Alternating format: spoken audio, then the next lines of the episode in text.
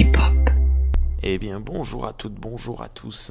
Euh, je, dans quelques minutes dans cette émission, je vais vous envoyer une capsule audio, euh, sauf que je trouvais qu'elle montait mal euh, au passage, et du coup, je vais vous la diffuser en introduction de cet épisode dédié à l'autorité. Allez, bonne écoute. Bonjour tout le monde.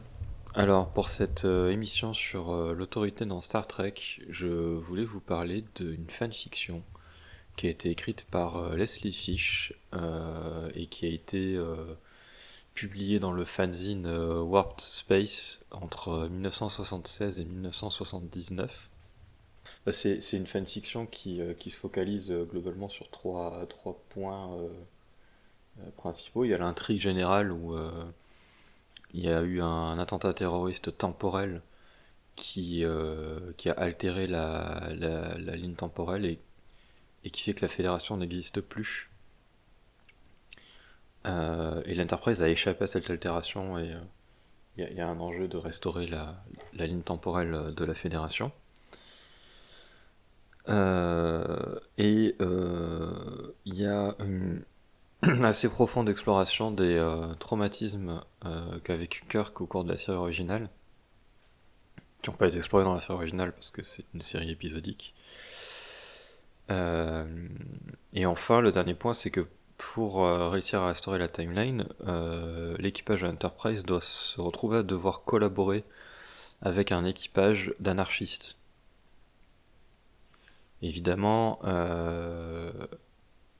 c'est pas sans poser problème. Parce que ben, l'équipage Enterprise est habitué justement à avoir une hiérarchie, un respect de la hiérarchie. Et euh, bah, l'équipage des anarchistes, c'est un peu le principe, ils n'ont pas de hiérarchie. Alors ça veut pas dire qu'ils sont pas organisés, hein, ils sont, ils sont, euh, ils sont organisés, ils ont, c'est juste qu'ils ont une autre méthode d'organisation collective que la hiérarchie. Et, euh, et en fait, c'est passionnant de, de voir à travers les yeux des personnages de l'Enterprise de découvrir comment fonctionnent ces, gens, comment ils s'organisent, et comment ils arrivent à être efficaces sans hiérarchie. Je parle de ça parce que je pense que les notions d'autorité et de hiérarchie sont liées.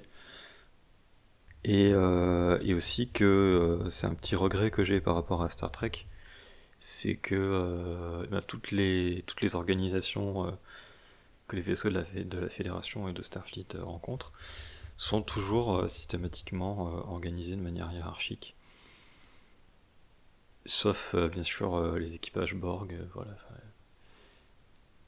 D'ailleurs, ça serait à débattre. Hein, même pour moi, la reine Borg n'est pas une. D'après ce qu'elle dit dans Premier Contact, c'est pas une.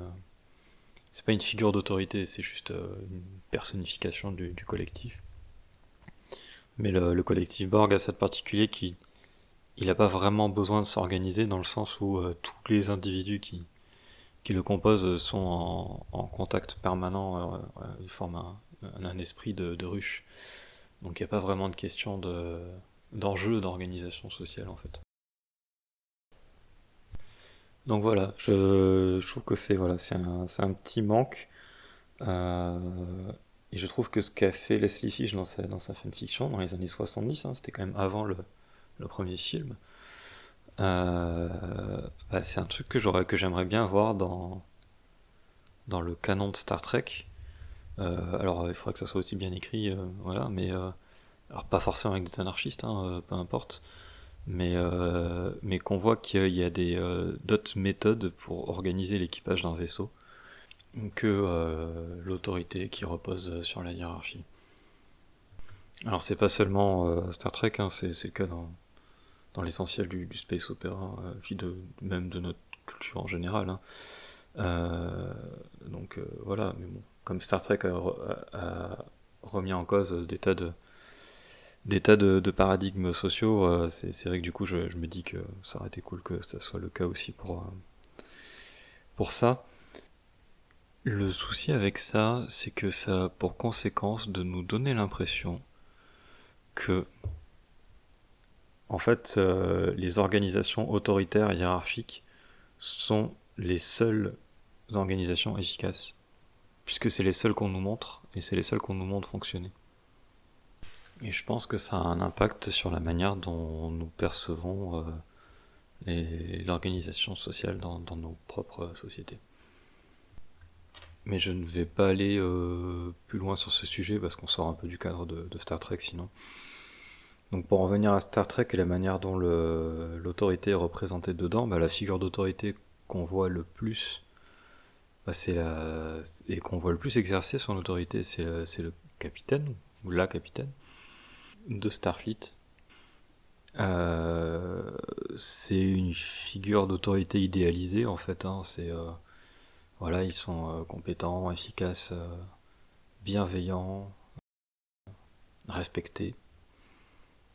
Enfin voilà, donc, là-dessus, on, a vraiment euh, au cœur de, Star Trek une espèce d'idéalisation de, l'autorité. En second, je pense que c'est euh, plus les capitaines des, vaisseaux euh, hors, Starfleet et en particulier hors, fédération. Là, j'ai pas l'impression qu'il y ait de schéma qui se dégage, c'est très variable, je pense que ça dépend de de ce qu'on veut raconter euh, avec, euh, avec ces personnages-là. Donc je, on crois pas qu'on puisse en tirer trop de, conclusions. Euh, après, il y a les dirigeants de, de, planètes ou de colonies. là encore, c'est pareil, c'est très variable. ça dépend aussi, toujours pareil, de, de ce qu'on veut raconter. Donc pas grand chose euh, qui s'en dégage non plus. Euh, et d'autant que bon, ce qui est, ce qui est euh, surtout important, enfin important, ce qui est surtout déterminant, c'est plutôt l'organisation d'où proviennent les protagonistes, quoi, c'est-à-dire Starfleet ou la Fédération. Et, et là-dessus, c'est ça qui est peut-être intéressant, c'est que les, les, amiraux, par exemple, bah, c'est aussi assez varié.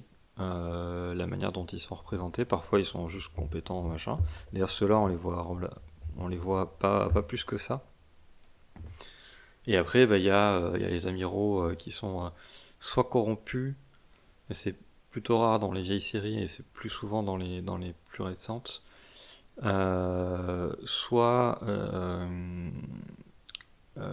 comment dire, qui se fourvoient, c'est-à-dire qui ils exercent leur autorité d'une mauvaise manière, mais par erreur. Euh, c'est pas par, euh, appât de pouvoir ou, du gain. Euh, donc ça, on le voit, et donc c'est le moment où on voit la, faillibilité de, de l'autorité. Mais je pense pas que, en tout cas dans les anciennes séries, qu'on montre cela comme une critique de l'autorité, sauf quelques exceptions, comme, comme dans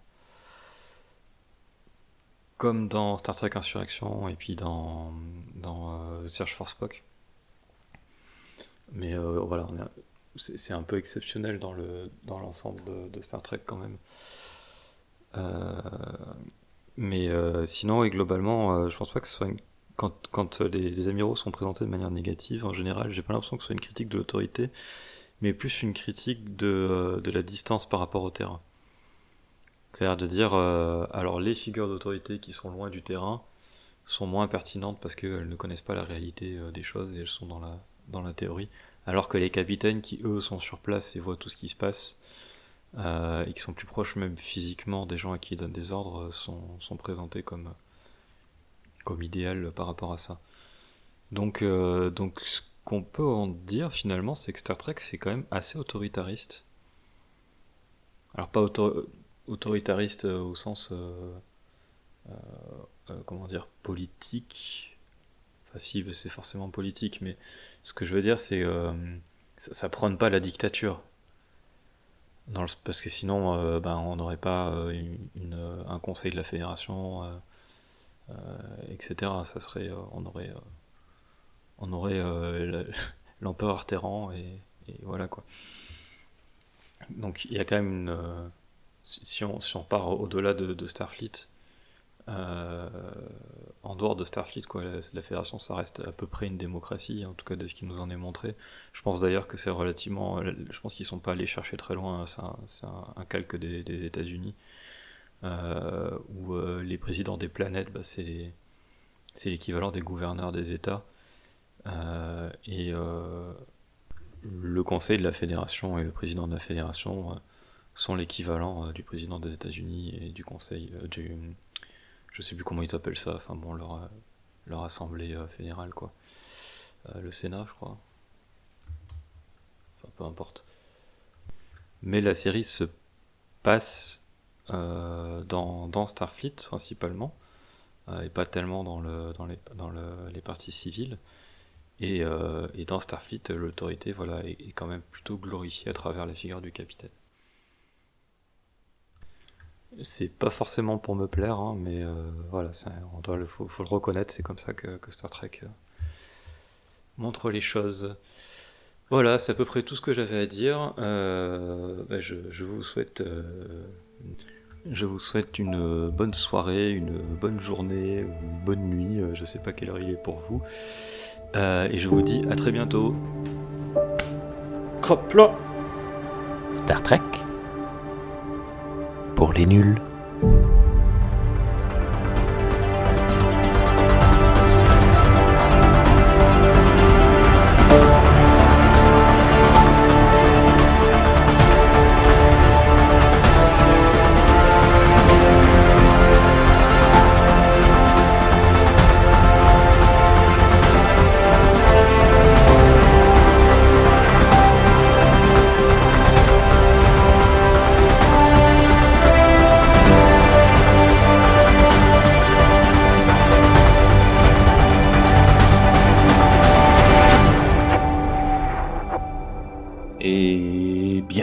Bonjour, bonsoir à toutes et à tous, et bienvenue dans cette toute nouvelle émission de Star Trek pour les nuls.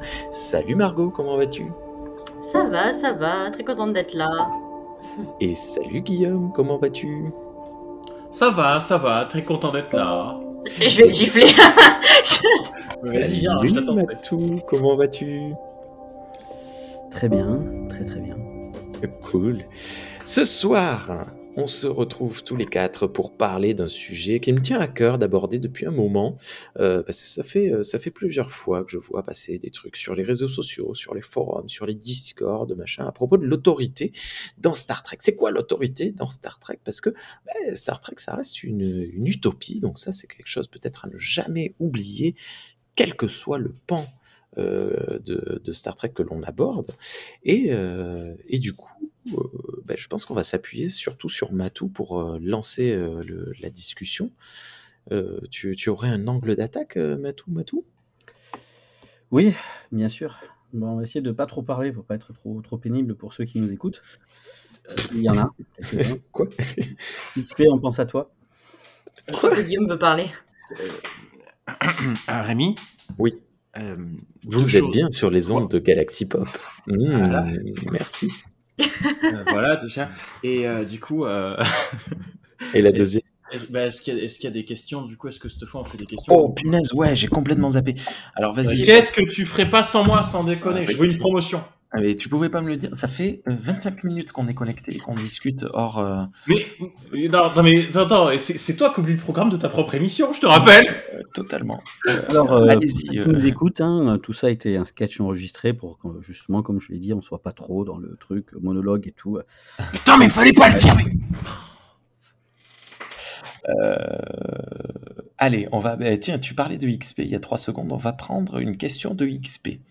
Euh, XP nous demande On le sait, la mesure du temps terrestre en 24 heures est une convention pour permettre d'organiser nos journées.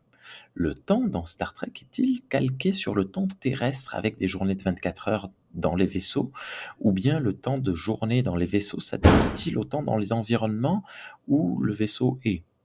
Parce que les dates stellaires, c'est pas bien clair. Ma question ne semble pas claire elle-même. En gros, pardon. en gros, quel rythme adopter pour les équipages pour les journées? Guigui. Euh, Guillaume. Guigui, n'importe. Euh, alors, euh, oui, les dates stellaires ne sont absolument pas claires. Euh, moi, le truc que je peux dire, c'est que dans la série originale, il balançait des chiffres au hasard comme ça. Euh, ça n'avait absolument aucune cohérence. Donc 4, tu peux 8, 15, 16, 23, 42.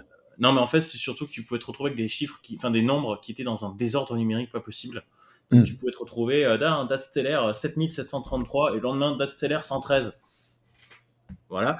Euh, ils ont changé ça à partir de TNG où ils ont Oui. imprimé, enfin, ils ont pris le un système euh, qui va dans un ordre croissant, donc euh, qui dure pendant 15 ans puisqu'il il dure de, de début de TNG jusqu'à Nemesis euh, et fin de Voyager du coup.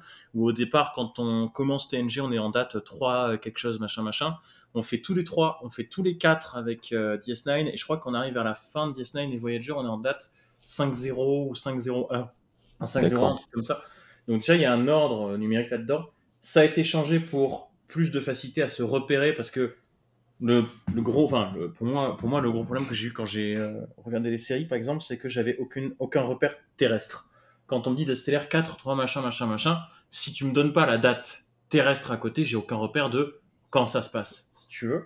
Alors, ils le disent à de très rares occasions. Euh, dans TNG, la première date qu'on a, c'est dans l'un des derniers épisodes de TNG où Data, vu qu'ils ont décongelé des, des, des humains, des humains Ah, péninsulaires, super épisode. euh, il, leur, il leur donne la date terrestre. Donc on sait qu'on est en 2364.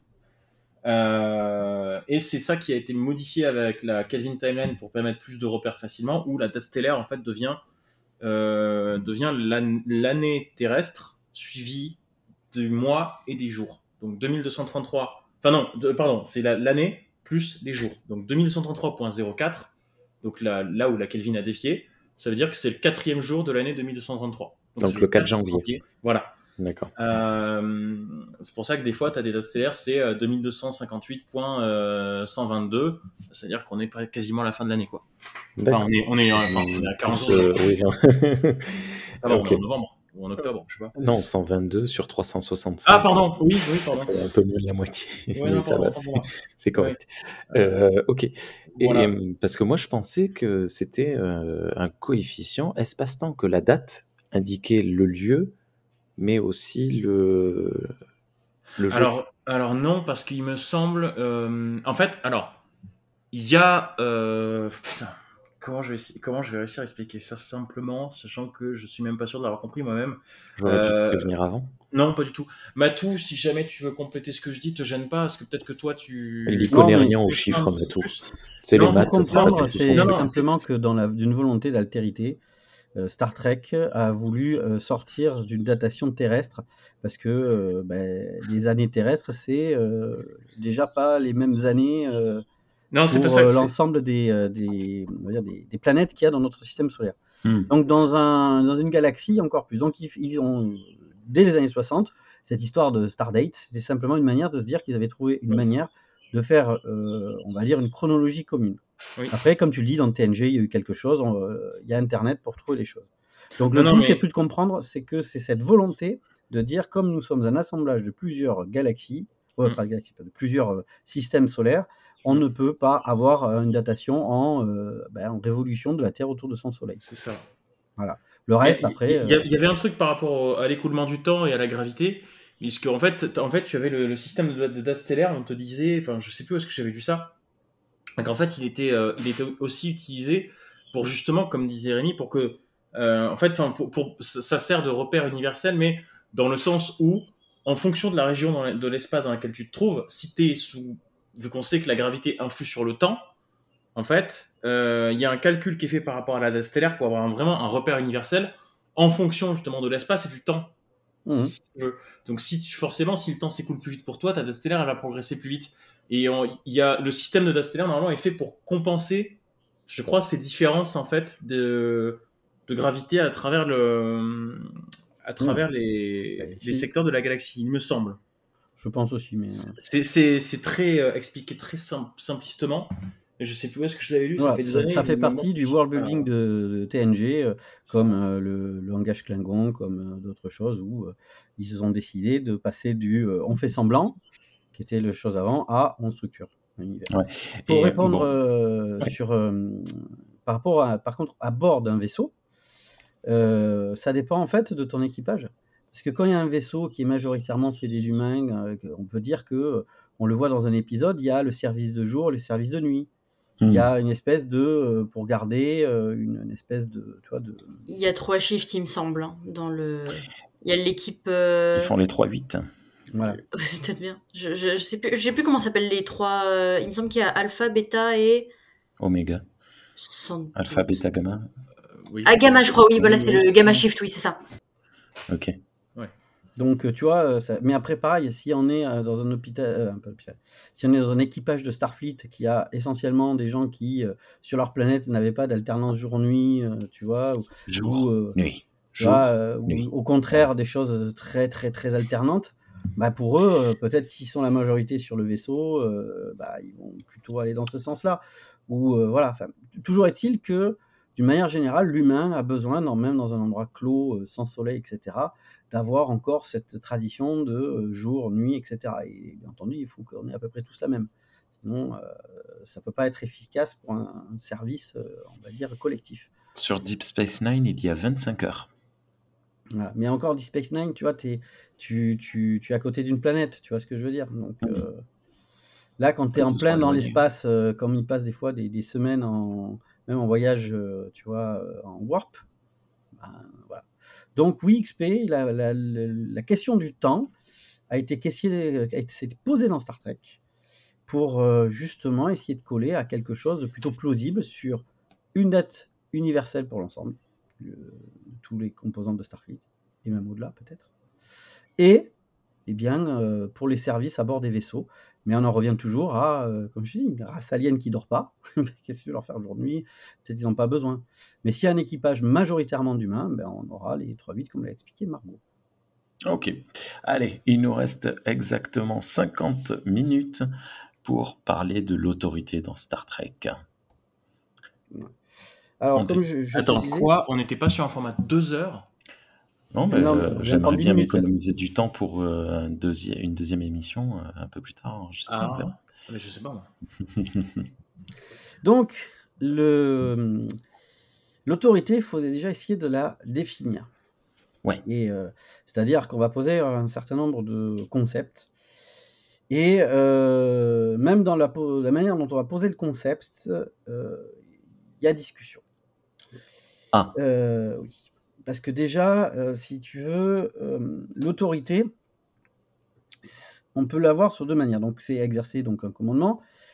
C'est d'autres manières de dire, c'est imposer à autrui des actions ou même une manière de penser. Et en dernier recours, qui est la définition la plus large et qui permet de rentrer beaucoup de choses, c'est être obéi. C'est-à-dire, euh, l'autorité demande qu'il y ait quelqu'un qui obéisse à celui qui est détenteur de l'autorité. Respect my authority. Voilà. Ouais. Donc, quand on pose ça, euh, je préfère le côté obéir. Parce que on peut arriver à euh, la différence entre autorité et autoritarisme. Hmm. Déjà, il faut arriver à séparer les deux. J'y reviendrai. Donc, si tu dois être obéi, donc tu as une relation, euh, on va dire, interpersonnelle quelque part. C'est-à-dire que tu as euh, une personne ou un groupe de personnes qui vont suivre ce que une personne ou un groupe de personnes va demander. Si tu en es là-dessus, on appelle ça que c'est un pouvoir. Tu exerces un pouvoir, sauf que ce pouvoir, il est légitimé. C'est-à-dire que si tu ne reconnais pas la légitimité de la personne que tu as en face, tu ne vas pas suivre son autorité. Hmm. Donc, ce pouvoir s'appuie sur la légitimité et la confiance.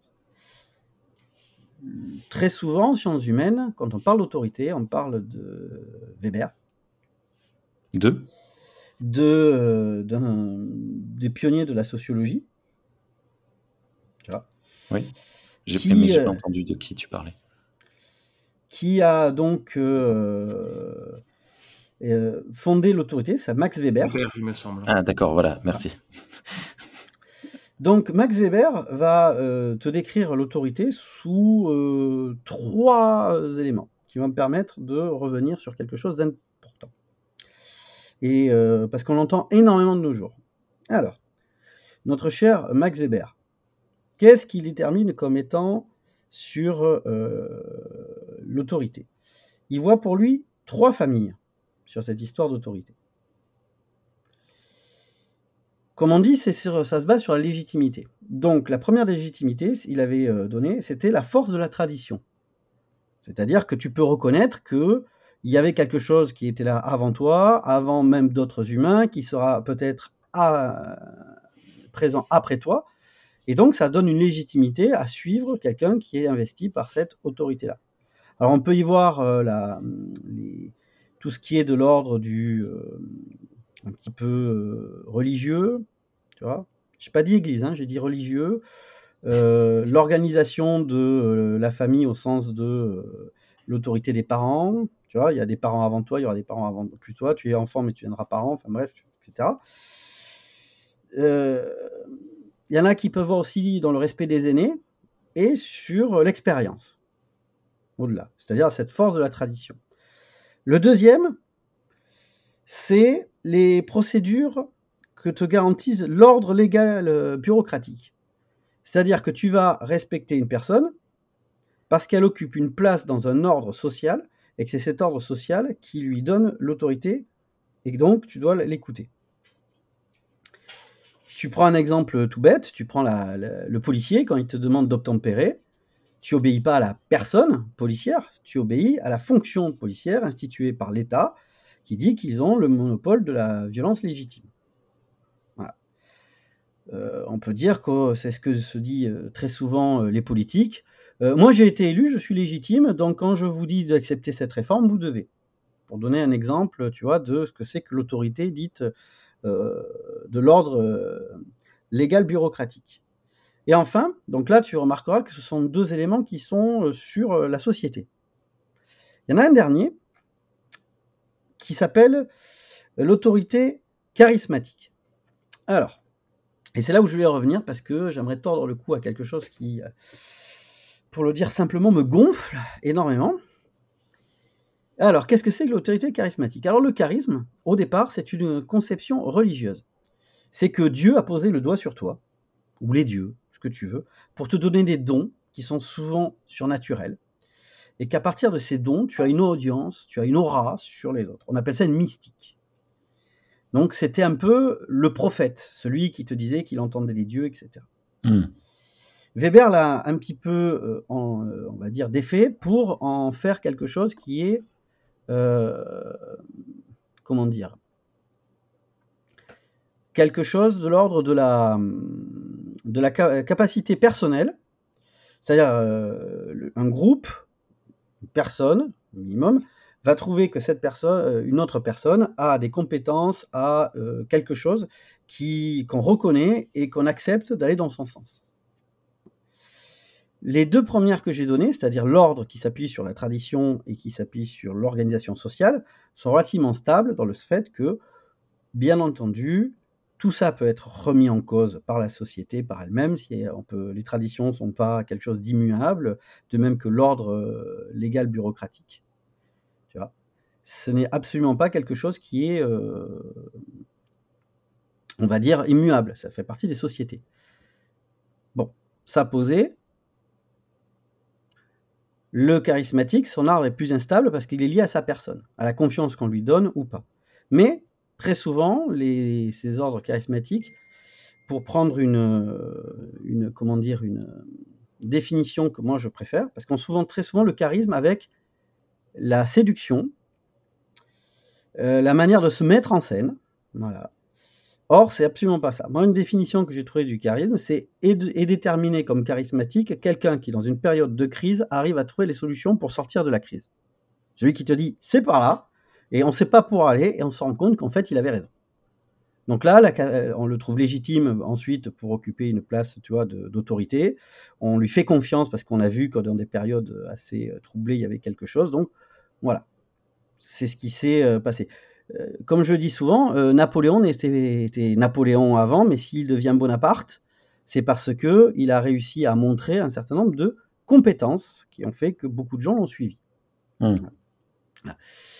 Euh, voilà pour, euh, euh, pour poser un petit peu ce, cet ensemble sur ces différents types d'autorité. Parce que si on prend que l'autorité, c'est se faire obéir, il faut donc bien que la personne reconnaisse que tu es légitime pour pouvoir donner un ordre qui va donc être suivi. Et là, on en arrive à l'autoritarisme. On avait. L'autoritarisme, c'est quoi? C'est quand tu ne demandes pas l'obéissance, c'est que tu demandes la soumission. C'est quoi demander la soumission? C'est que la personne a un différentiel d'analyse avec toi, ou bien a euh, quelque chose qu'il ne trouve pas, mais tu lui dis grosso modo, tu vas le faire quand même parce que je te le dis. Donc je ne te demande pas d'être d'accord, je te demande d'appliquer.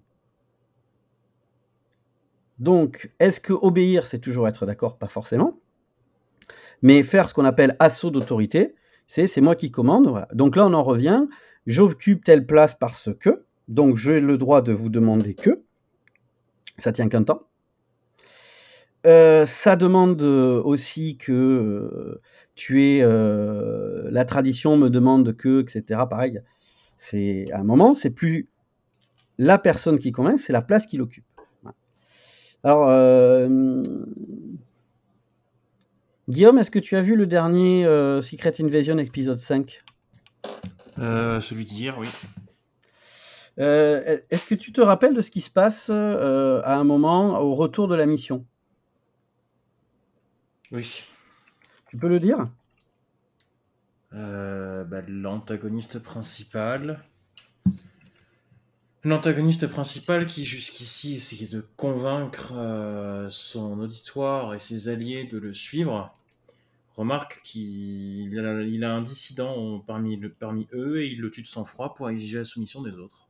Voilà. Et qu'est-ce qui se passe? Euh, Les autres, il me, alors il me semble que les autres le suivent, mais qu'à mon avis, il subit une tentative d'attentat, il me semble. Voilà, c'est-à-dire il a une mutinerie. Et tu vois, par exemple, là, sur ce passage-là, c'est, euh, je trouve la série extrêmement euh, on va dire, réaliste. C'est comme tu l'as dit, il, euh, l'autre le conteste, et au lieu d'en faire un élément de contestation, pour dire, euh, même en disant c'est moi, au lieu d'essayer de retourner la, voilà, la situation pour justement retrouver son autorité, il fait un assaut d'autorité en disant c'est moi qui ai des pouvoirs que vous, vous n'avez pas. Mmh. Et donc, ben, les autres, ils perdent en légitimité. C'est-à-dire, il n'a pas gagné l'adhésion des autres, il a juste montré qu'il était le plus fort. Donc, ben, il est rentré dans un rapport de force avec certains qui estiment qu'il n'est plus légitime, donc il, euh, euh, il, devient même dangereux, donc il faut s'en débarrasser. C'est comme ça qu'on fonctionne dans Star Trek pour les nuls. Jusqu'à présent, je vous ai foutu une raclée à tous, mmh. et depuis, j'attends. Alors, tu dis ça, mais par exemple, dans les serres, enfin, dans les milieux euh, des dojos asiatiques. Un des grands classiques, c'est quelqu'un qui a un bon ah. niveau, arrive dans le dojo, il va, euh, il va euh, on va dire, demander un duel avec celui qui est le, le, le, formateur en chef, hein, pas forcément le plus vieux, parce que le plus vieux, il peut avoir de l'expérience, mais plus le corps qui suit, mais en gros, le, celui qui est le, meilleur. en représentant les dojos, ouais. Voilà, et si jamais il, il arrive à le battre, il part du dojo parce qu'il estime qu'il a rien à apprendre. Si en revanche, il arrive, l'autre arrive à le défaire, ben, il va se dire j'ai quelque chose à apprendre. Donc tu vois, il y a une contestation de l'autorité par euh, la manière de faire, euh, tu vois, de, de, c'est-à-dire bon, il faut qu'elle s'établisse. Une fois qu'on a euh, posé ça, il y a encore une autre manière sur l'autorité qui est un contresens. C'est ce qu'on appelle l'autorité évacuée. C'est le contraire de l'autoritarisme. C'est celle qui ne veut absolument pas avoir de rapport conflictuel et qui va donc chercher à euh, éviter euh, toutes les situations, disant un peu oui à tous, ce qu'on appelle, ce qu'on disait à un moment les démagogues à l'époque euh, grecque, c'est-à-dire on compare, enfin on, lâche du lest, etc. c'est très souvent dans, dans l'éducation d'enfants on veut éviter la crise, on veut éviter, donc on évite de dire non, on cède, etc. Tu vois euh, ce qui fait que euh, d'autres ont estimé que le capitalisme actuel est dans une logique justement de l'autorité évacuée, dans le sens où ils essaient de garder captif en donnant une satisfaction aux besoins immédiats à tout, pour que les gens restent dépendants. C'est-à-dire une autorité évacuée ne construit rien, vu que tu n'es pas confronté à quelque chose où tu dois te sortir de ton égocentrisme qu'on a tous pour aller vers euh, quelque chose d'autre. Très souvent, tu sais, dans euh, le management euh, actuel, souvent issu des startups, où on pense que il y aurait une horizontalité. Alors l'horizontalité, elle ne peut qu'entre personnes de compétences égales ou bien de compétences complémentaires. S'il y en a un, par exemple, qui est supérieur à l'autre, il y a une hypocrisie latente. Tu l'as bien vu toi, Rémi, parce que pour, pour, la petite histoire, donc Rémi est passé de employé à patron. Oui. Oui. Tu vois très bien que tu peux toujours avoir, euh, tu voyais très bien comme ton ancienne te disait, on est, même si c'est une petite structure, tu vois, on s'entend, machin, etc. Elle est restée la patronne. Ouais. Hein? Donc, il y a quand même des rapports hiérarchiques qu'on essaie dans ce management horizontal de gommer. Ça vaut que quand on est entre associés, qu'on est entre personnes tu vois, de même niveau, là, on peut avoir une horizontalité. Ça ne veut pas dire que, encore une fois, la hiérarchie est forcément quelque chose qui va vers la soumission. C'est l'un des éléments qu'il faut arriver à sortir de tout ça. Donc, cette autorité évacuée, en est une. Tu vois, de manière d'essayer d'obtenir, euh, tu vois, dans cette hypocrisie, on ne va jamais au contact, on te dit euh, oui, sauf qu'à un moment où il y a le non, et tu peux plus rien faire, tu peux plus négocier, donc c'est là où apparaît la véritable euh, opposition. Dernier élément sur l'autoritarisme, qu'on oublie, parce qu'on pense que l'autoritarisme, c'est souvent par l'action violente. C'est-à-dire on force quelqu'un ou on fait forcer quelqu'un pour obtenir cette soumission. Non, il y en a une autre pour l'autoritarisme c'est par ce qu'on appelle la séduction et le chantage affectif. C'est-à-dire que tu vas amener l'autre à, à, se soumettre, non pas par la contrainte, mais plutôt par essayer d'obtenir de, lui en le flattant, en, euh, et ensuite en lui faisant euh, ce que on peut appeler le chantage affectif tu comprends, si tu fais ça, je vais pas être bien et tout, euh, etc. Ça fait aussi partie de la manipulation dans lequel tu veux la soumission de la personne, sauf que elle passe là encore une fois, non pas par quelque chose de coercitif, physique ou violent. Une fois qu'on a posé ça, posé ce, cadre-là, on va aller faire un petit tour dans euh, quelque chose qui est euh, je veux dire, euh, depuis quand est-ce qu'il y a une réflexion, euh, euh, comment dire,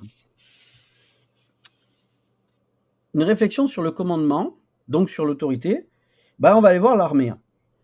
Là aussi, l'un des gros problèmes de la, actuel de, notre société, c'est qu'avant, il y avait le service militaire. Alors, je ne vais pas défendre le service militaire en tant que, euh, comme le fait très bien Rémi en parlant de, c'est comme ça qu'on apprend euh, à être des hommes, euh, un peu de virilisme dans cette société de on va dire, de, de faibles.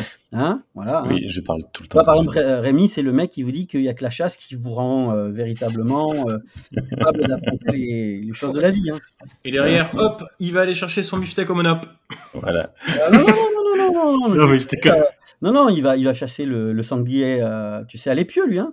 Ah ouais, j'ai vu Là, je revenais, il me l'a dépecé devant, tu vois. Il m'a dit, Vous savez qu'un sanglier a traversé mon jardin il y a quelques jours. Oui, je sais. Oui, et, comment ça se fait qu'il a traversé Normalement, il a dû être stoppé par un épieu, justement, non? J'ai pas eu le temps. C'est là que tu t'es mis en chasse? Putain, lui, je laisse pas. Non, il a envoyé ses enfants. Ah, c'est donc ça c'est comme ça que tu apprends à grandir.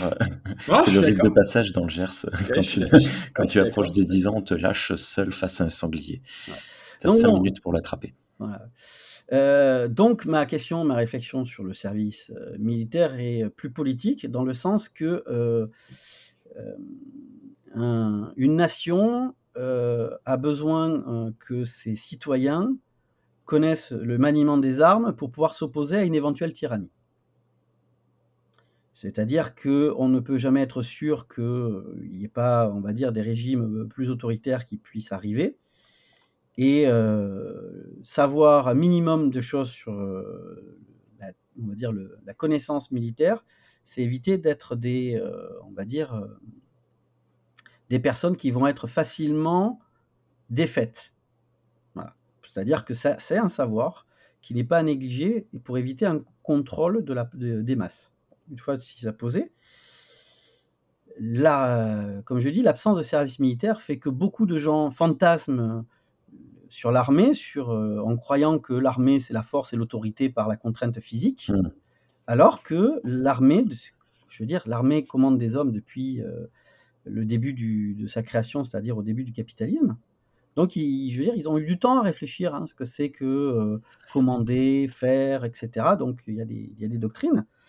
Donc, je me suis permis d'aller voir quelque chose que je lis de temps en temps, qui date de 2003, et qui est le, on va dire, l'exercice du commandement dans l'armée de terre. Hmm. Ça s'appelle commandement et fraternité. Bon, pour enlever le terme fraternité, euh, toujours pareil, par rapport au fait qu'il est un peu trop connoté sur euh, le côté homme, on pourrait dire commandement et solidarité. Oui. Une fois ceci posé. Alors, qu'est-ce qu'on apprend sur la pratique de l'autorité? Donc, il faut euh, savoir plusieurs choses. Alors, l'une des premières, c'est que quand tu es dans un poste de commandant, tu as deux choix qui se posent à toi. Et le premier, très souvent oublié, mais qu'on voit beaucoup dans Star Trek, c'est déléguer. Déléguer, c'est quand même dire à quelqu'un qui est ton subordonné, je te fais confiance pour organiser la tâche que je te donne, tu es, je reconnais ta valeur, tu feras ça peut-être même mieux que moi, donc je n'ai pas à être sur ton dos pour que tu m'envoies un rapport toutes les minutes pour savoir ce que tu fais et pouvoir le, vérifier, le légitimer. Je te fais confiance. Donc tu vois, l'une des premières choses que l'armée dit, c'est qu'il n'y a jamais rien de mieux pour un chef qu'en fait déléguer la tâche plutôt que d'être en train de l'organiser de fond en comble. Donc bien entendu, il y a des, euh, euh, on va dire des, choses à respecter pour, pour le, on va dire le, euh, arriver à déléguer. Hein. Mais voilà. Donc ça c'est la, la première des choses à faire. La deuxième, c'est une fois que tu vas, tu vas pas dans le délégué, donc tu vas organiser. Même là, il faut responsabiliser chacun. C'est-à-dire, tu ne dois pas être derrière son dos à savoir s'il fait exactement ce que toi tu as prévu parce que c'est exactement comme tu veux. Non, tu responsabilises. C'est-à-dire, je jugerai le, résultat final, mais je vous fais confiance, allez-y. Ensuite, valoriser les individus. C'est-à-dire que quelqu'un qui va pour qu'il puisse donner le meilleur de lui-même, il faut qu'on reconnaisse sa valeur, qu'on reconnaisse ses mérites, qu'on soit capable de lui dire quand ça va pas aussi. Il ne faut pas évacuer ça. C'est-à-dire qu'il doit sentir que le, retour qui euh, lui sera donné sur son action est quelque chose qui est, on va dire, euh, sincère, autant pour les compliments que pour les critiques. On doit, euh, il doit aussi savoir que d'avoir été dans une chaîne continue qui a permis une efficacité, eh bien, ça doit le valoriser. Il doit se sentir valorisé, même s'il n'a pas fait grand-chose, L'art du commandement, c'est aussi de dire, grâce, sans vous, ça n'aurait pas été le cas. Même si vous n'avez pas fait grand-chose, vous, vous, pouvez avoir le, cette réussite est une réussite collective. Hmm. Ensuite, on reviendra sur la discipline. Mais la discipline, on en revient, n'est pas quelque chose qui, c'est quelque chose qui est un outil, mais qui doit être librement consenti. On en revient par rapport à la soumission dont on parlait avant. Voilà. Et maintenant, je, me termine juste sur euh, là-dessus. Par exemple, il est dit que euh, il ne faut pas, et c'est quelque chose qu'on revoit, euh, on va dire en éducation, mais c'est y compris dans l'armée, il ne faut pas avoir vis-à-vis de l'erreur une position dogmatique et d'en faire une faute dans un film, je ne euh, sais plus lequel, c'était euh, un militaire qui disait euh, Quand vous faites une erreur une fois, c'est une erreur. Quand vous faites la même erreur deux fois, c'est une faute.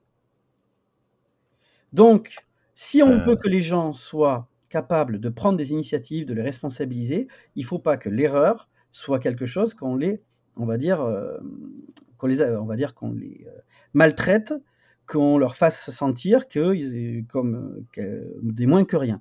Il faut utiliser l'erreur dans une logique d'apprentissage pour éviter justement le dire vous devez comprendre l'erreur que vous avez faite pour ne plus jamais la reproduire. Tout chef, tout euh, on va dire dirigeant, tout le monde se trompe, se trompe un jour ou l'autre. la véritable qualité de quelqu'un qui est dans un commandement, c'est de ne pas déjà de reconnaître ses erreurs, de savoir d'où elles viennent de manière très, euh, on va dire, très, euh, on va dire, euh, objective, et d'éviter de les reproduire. Ça, c'est quelque chose qui est fondamental. Donc, ton subordonné commet une erreur, tu dois lui montrer, tu dois l'amener à comprendre, et pour ne plus qu'elle se reproduise. Là encore, c'est ce, eux qui le disent. Hein. Donc, cette manière, de, quand il y a quelque chose qui est qui n'est pas, euh, on va dire, fait correctement tel que tu aurais voulu que le fasse et que c'est une erreur, il faut pas être de suite dans un assaut d'autorité. Non, il faut l'utiliser. Enfin, dans euh, ce document, il y a un petit graphique qui vous dit comment on fonctionne dans euh, l'esprit d'une action collective militaire. Donc, je le retrouve. Ah. Donc, euh, il y a aussi euh, trois, euh, trois domaines de trois dimensions, tu vois, meneur d'hommes, responsable et gestionnaire. Ça, c'est pour un, on va dire, quelqu'un en fonction, c'est les trois pôles sur lesquels tu es. Parce que quelqu'un qui est, et là on revoit ce que disait Guillaume, je prends l'exemple de Secret Invasion, c'est que tu vas convaincre.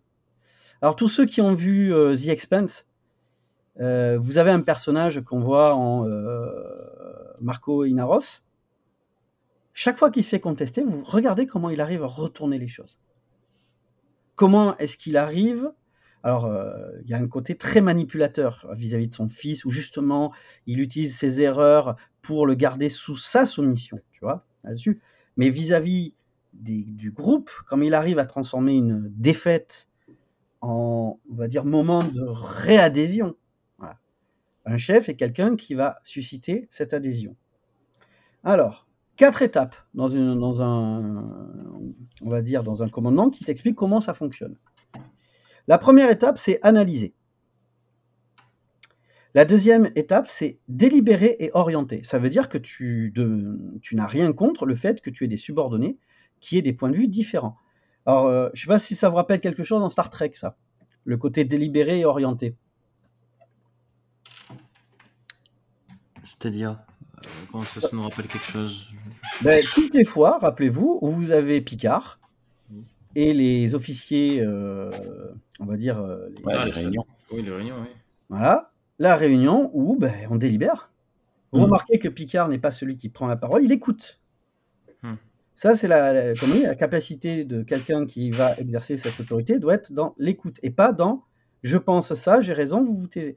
Donc on remarque très bien qu'il amène à lui de la compétence pour voir le problème sous différents angles et il y a une délibération. Donc là encore, c'est pas je dis tu fais, c'est on a ça, qu'est-ce qu'on peut en dire?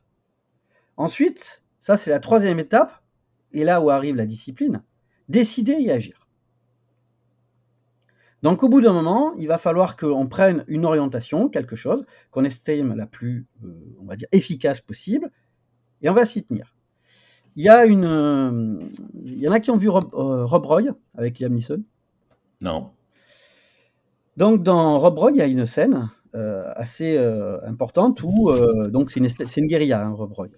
Il y a donc des troupes et le groupe de Rob Roy voit des troupes et il estime, tu vois, là on est sur le, donc c'est lui, il a analysé, il n'a pas délibéré, il a décidé parce qu'on est sur le feu de l'action, on n'a pas le temps forcément, qu'il faut faire une retraite pour la bonne et simple raison qu'ils ne sont pas en état de pouvoir affronter ce qu'il y a en face.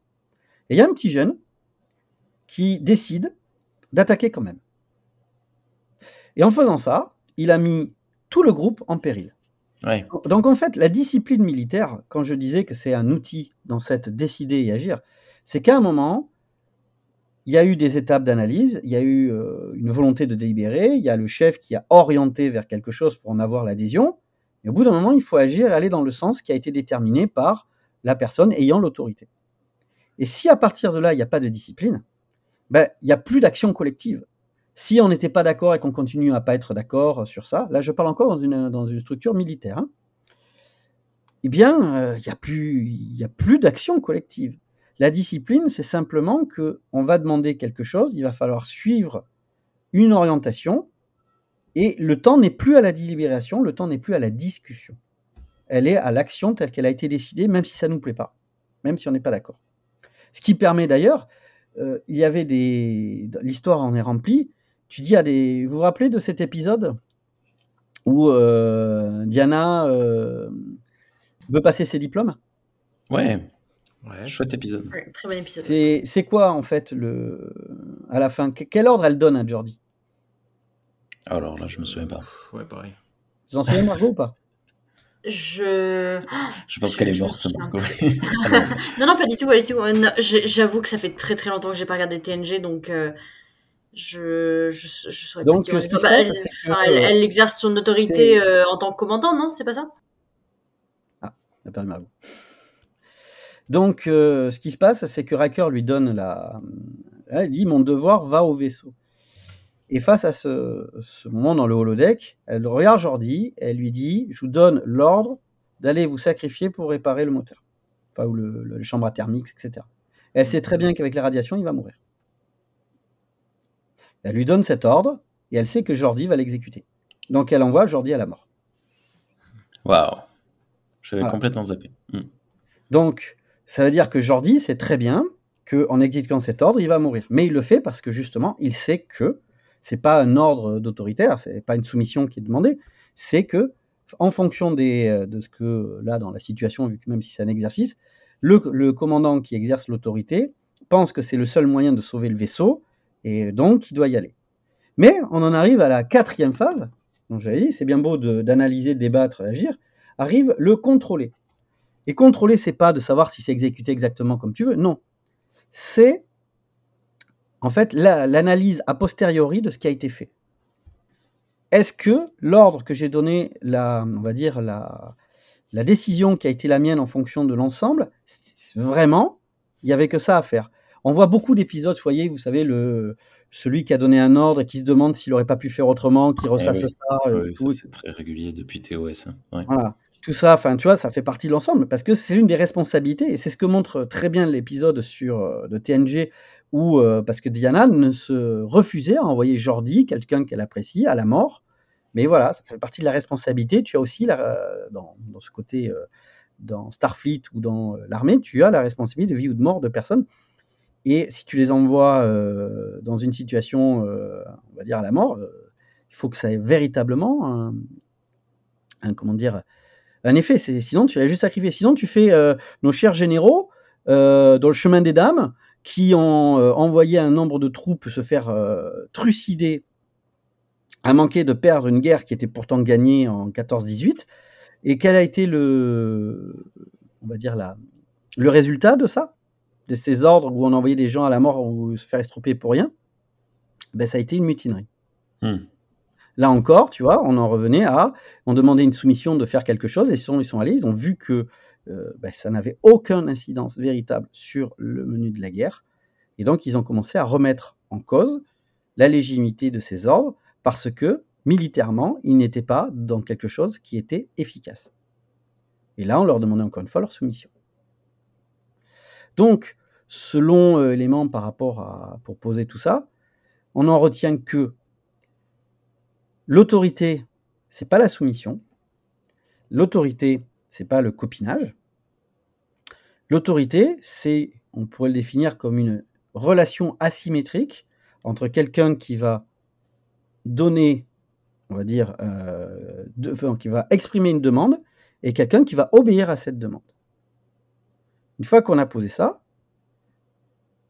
on peut voir dans euh, TNG que ces principes, enfin dans TNG, dans, Star Trek, très souvent, ils sont respectés, y compris dans les mutineries. Par exemple, le maquis, c'est quoi, euh, Rémi? C'est, euh, ce sont des anciens euh, membres de Starfleet qui se sont barrés, entre autres. Et pourquoi ils se sont barrés? Et parce qu'ils voulaient faire la guerre avec les Cardassiens. Hein? Parce qu'ils estimaient que euh, une fois qu'on était dans la phase 3, là, tu vois, de la décision qui était de faire ça, ils estimaient que ils ne voulaient pas continuer à respecter l'ordre qui avait été donné, et donc ils sont allés justement dans une espèce de mutinerie pour continuer euh, l'affrontement par d'autres moyens, parce qu'ils ne se reconnaissaient plus dans l'ordre qui avait été donné par Starfleet mm. ou la, la, Fédération.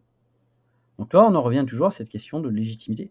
Et si on regarde sur ce spectre-là, tu verras qu'il y a énormément d'épisodes de, de, Star Trek où il y a ça. Alors par exemple, on peut dire un très mauvais épisode là-dessus, c'est euh, Voyager avec euh, l'histoire du maquis et euh, chaque, chaque, côté qui explique aux autres, voulu faire qu'on fasse comme au maquis, qui commence à leur montrer que quand ils n'étaient pas contents, leur tape dessus. Enfin, c'est bon. Hein. C'est surprenant d'ailleurs de la part du marquis d'avoir ce, ce, genre de truc. Ça, ça m'étonnerait qu'il faisait. Oui, c'était une erreur. C'est enfin, une erreur de scénariste. C'est complètement simpliste. C'est euh, pas ça. Je veux dire, euh, on a l'impression c'est euh, ouais parce qu'on est là dedans, on règle nos comptes en tapant dessus, comme je dis. C'est-à-dire, t'es pas content, ben je te tape dessus. Bah, comme je dis, c'est pas de l'autorité, c'est de l'autoritarisme.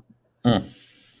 si encore c'était celui qui va commander, c'est celui qui, qui va gagner le combat, je comprends, ça, ça, ça peut se comprendre dire là, c'est une compétence au combat, etc.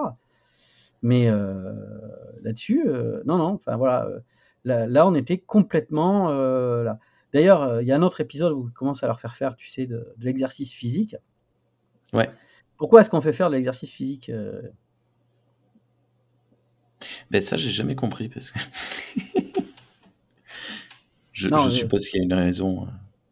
Si euh, tu veux que des hommes soient capables d'aller au-delà d'eux-mêmes, il faut quand même déjà commencer à leur apprendre à aller au-delà de leurs propres limites physiques. Ouais. Voilà, dans des considérations, euh, tu vois, euh, quand je parle quand tu es sur le terrain, je parle toujours de manière militaire. Mais de manière générale, je veux dire, quand tu te fixes un objectif sur, par exemple, tu fais quoi en ce moment, Guillaume? Comme activité physique Beaucoup de marche. tu te fixes des, des objectifs euh, pas spécialement. Enfin, enfin pas, pas, pas. Comment dire J'ai repris il y a une semaine. Euh, je me fixe comme objectif de perdre un petit peu, on va dire. Euh, non, mais je parle par exemple en durée. deux heures. Ah. ah. Là, là aujourd'hui, j'ai pris une journée de repos parce que je suis exténué, parce que je le fais une fois tous les jours et que, et que je cumule ça en allant à la salle qui est à une heure de marche. Donc je fais une heure aller, une heure de muscu, une heure de marche retour. ça fait les deux heures de marche plus du sport à côté. Euh, mais euh, forcément, au bout d'une semaine, je suis un peu claqué. Mais euh, non, sinon, oui, j'essaie de faire deux heures minimum. Enfin, mm. pas, pas, spécialement plus, mais surtout pas moins, en fait. Ah. Donc, se fixer des défis pour, tu vois, physique. on peut se fixer des défis intellectuels, il n'y a pas de problème. Mais voilà, mais l'armée, c'est très bien que, bon, il faut toujours pas, il faut être en certaine forme, mais c'est aussi une manière de se fixer des, euh, une autodiscipline. Oui. Tu vois, si, si on disait que la, discipline devait être euh, consentie et pas euh, question de soumission, euh, il faut bien que on, on, amène aussi les, les, personnes à se doter d'une autodiscipline, de se poser des défis, de faire des choses. Pour revenir enfin sur euh, l'organisation euh, militaire, de type militaire hiérarchisé, il y a aussi euh, la question des sanctions. Donc il y a toute organisation, quelle qu'elle soit, se base sur un certain nombre de règles, et notamment de codification. Qui a jamais entendu la phrase permission de parler librement? Ouais. Voilà, c'est-à-dire, euh, j'ai quelque chose à dire, je veux vous le dire. dire, va te faire foutre. non, mais c'est-à-dire, tu vois, on est dans la phase de libération. C'est-à-dire que si jamais l'autre lui dit euh, non, bah, tu es gentil, tu prends ton idée. Tu fais quoi? Mais ça veut donc dire que euh, quand tu n'es pas d'accord avec un supérieur, tu as une manière de codifier de le dire. Il y en a une dans le Japon avant, c'est quand tu n'étais pas d'accord avec ton certains qui étaient au-dessus, tu, tu, te suicidais. Hmm. C'est pas très constructif en fait. en plus, tu ne suicides pas, tu sais, en avalant du poison. Non, tu trouves le bide et tout là. hop là. Bref, donc. Euh, et qui c'est qui nettoie derrière C'est surtout pas toi, hein. forcément, toi t'es crevé. Ah, donc tout ça pour dire que le, tu vois, sur cette question de, l'autorité, si on va regarder autorité, autoritarisme, ensemble de places euh, légales, mais pas que. Moi, le nombre de fois où Picard, il dit pas, bon les gars, on fait ça parce que euh, c'est moi Picard, quoi. Moi, si, il, le fait dans la série. Hein, oui, c'est ce que. Mais dans, dans le TNG qui avait ça, chaque fois, il y avait une conviction. C'est-à-dire qu'il essayait d'emporter la conviction. Il y a aussi cet, cet épisode qui s'appelle Drumheads sur Chasse aux sorcières, dans lequel il y a euh, une amirale euh, spécialiste des enquêtes qui vient voir des traites partout, etc. où il rompt le procès parce qu'il ne trouve plus la légitimité. Il dit on arrête ça, c'est pas légitime, etc. Il explique pourquoi. Il est prêt et tout. On en a un autre aussi avec le, les exocombes. Ça, je me souviens pas. Il y a euh, Picard et Jordi qui sont dans une situation critique et on doit envoyer les exocombes qui, euh, pour euh, venir les sauver. Les robots volants, là, c'est les espèces de drones. tu, tu m'as parlé d'exocombes, j'ai pensé direct à l'Overdex, moi perso, hein, vraiment. non, non, non, pas, justement, c'est le problème de l'Overdex. On oublie les exocombes et l'Overdex, c'est nul. Ah. Ouais, non, bah, vous ne cherchez pas sur les exocombes et l'Overdex. Mais d'accord. les, les, les exocombes, c'est simplement que Data avait la on va dire, on va dire euh, l'analyse que c'était des êtres vivants et ils étaient considérés comme des outils. Et donc, on a demandé aux exocombes d'être envoyés comme euh, de quantité euh, sacrifiable pour aller sauver Jordi et Picard. Et Data s'est opposé à ça. Il a désobéi à un ordre. C'est-à-dire qu'il hmm. que il l'a motivé en, en, disant justement, on est encore dans la phase analyse délibération, que il euh, devait y avoir une réflexion là-dessus et il était prêt à trouver qu'il n'était pas légitime d'envoyer des êtres vivants ou potentiellement vivants de la sorte. Donc là encore, il estime que l'ordre n'est pas à respecter parce qu'il n'est pas légitime par rapport à une analyse. Et euh, là-dessus, si vous regardez bien l'épisode, alors c'est très bien fait, puisque le scientifique Qu'est-ce qui passe par des assauts d'autorité? J'ai raison, je sais que, machin, etc. Peut-être que, mais là, etc. Donc tout cet épisode est très bien construit sur cette notion d'autorité, parce que Data ne désobéit pas parce que la personne, il la trouve euh, nulle. Il devrait lui obéir parce qu'elle est dans une, un ordre euh, légalo-bureaucratique qui lui donne l'ascendant pour le faire. Et il refuse pour des considérations de légitimité et de réflexion. L'exemple là, il y a clairement quelque chose sur l'autorité. Moi, je me suis toujours pensé, est-ce que Picard, lui... parce que quand euh, Picard est sauvé par les exocombes quand même, euh, Data, alors qu'il a enfreint, je veux dire, il n'a pas respecté un ordre direct, il devrait avoir une sanction. Je, dans l'épisode, je ne me rappelle pas qu'il y ait une sanction. Il n'a jamais de sanction, Data comme il dit, il était prêt à accepter une sanction. Il, le dit à un moment, je suis prêt à ne plus faire dans ma carrière de Starfleet, etc. Et là, on en arrive sur, euh, vous rappelez, sur l'autoritarisme. Est-ce qu'il fallait sanctionner euh, euh, Data, qui en faisant ça s'est montré le plus humain qu'il n'a jamais été? Il a été capable de désobéir à un ordre parce qu'il le trouvait illégitime. Et en plus, sa considération, c'était quoi? Vous, capitaine, vous avez, vous avez mis votre carrière en jeu pour me défendre moi dans euh, la saison 2 quand il y a euh, The Measure of Man. Je ne pouvais pas faire moins que ce que vous avez montré comme exemple de ce que c'était que de s'occuper de la vie euh, d'une chose qu'on considère comme, une, comme un objet. Mmh. Donc, pour ça que, apparemment, je ne sais pas s'il y a une sanction, parce qu'il pourrait y avoir une sanction pour ne pas respecter un ordre quelque chose de symbole enfin, là-dessus, mais est-ce que ça mérite une sanction? Ben, légalement, légalement, on devrait dire que oui, mais la loi n'est pas juste, elle est légale. D'un point de vue purement légal euh, et pénal, théoriquement oui. D'un point de vue juste, et surtout d'un point de vue tréquien, si tu veux, où on a quand même Starfleet qui euh, veut respecter le plus possible les formes de vie diverses et variées, et donc à partir du moment où on doute euh, de tiens, est-ce que c'est une machine, est-ce que c'est une forme de vie à part entière Donc ce qui change la donne en fait dans la liste de Starfleet, euh, c'est pas dans la politique d'envoyer des formes de vie en sacrifice pour en sauver d'autres.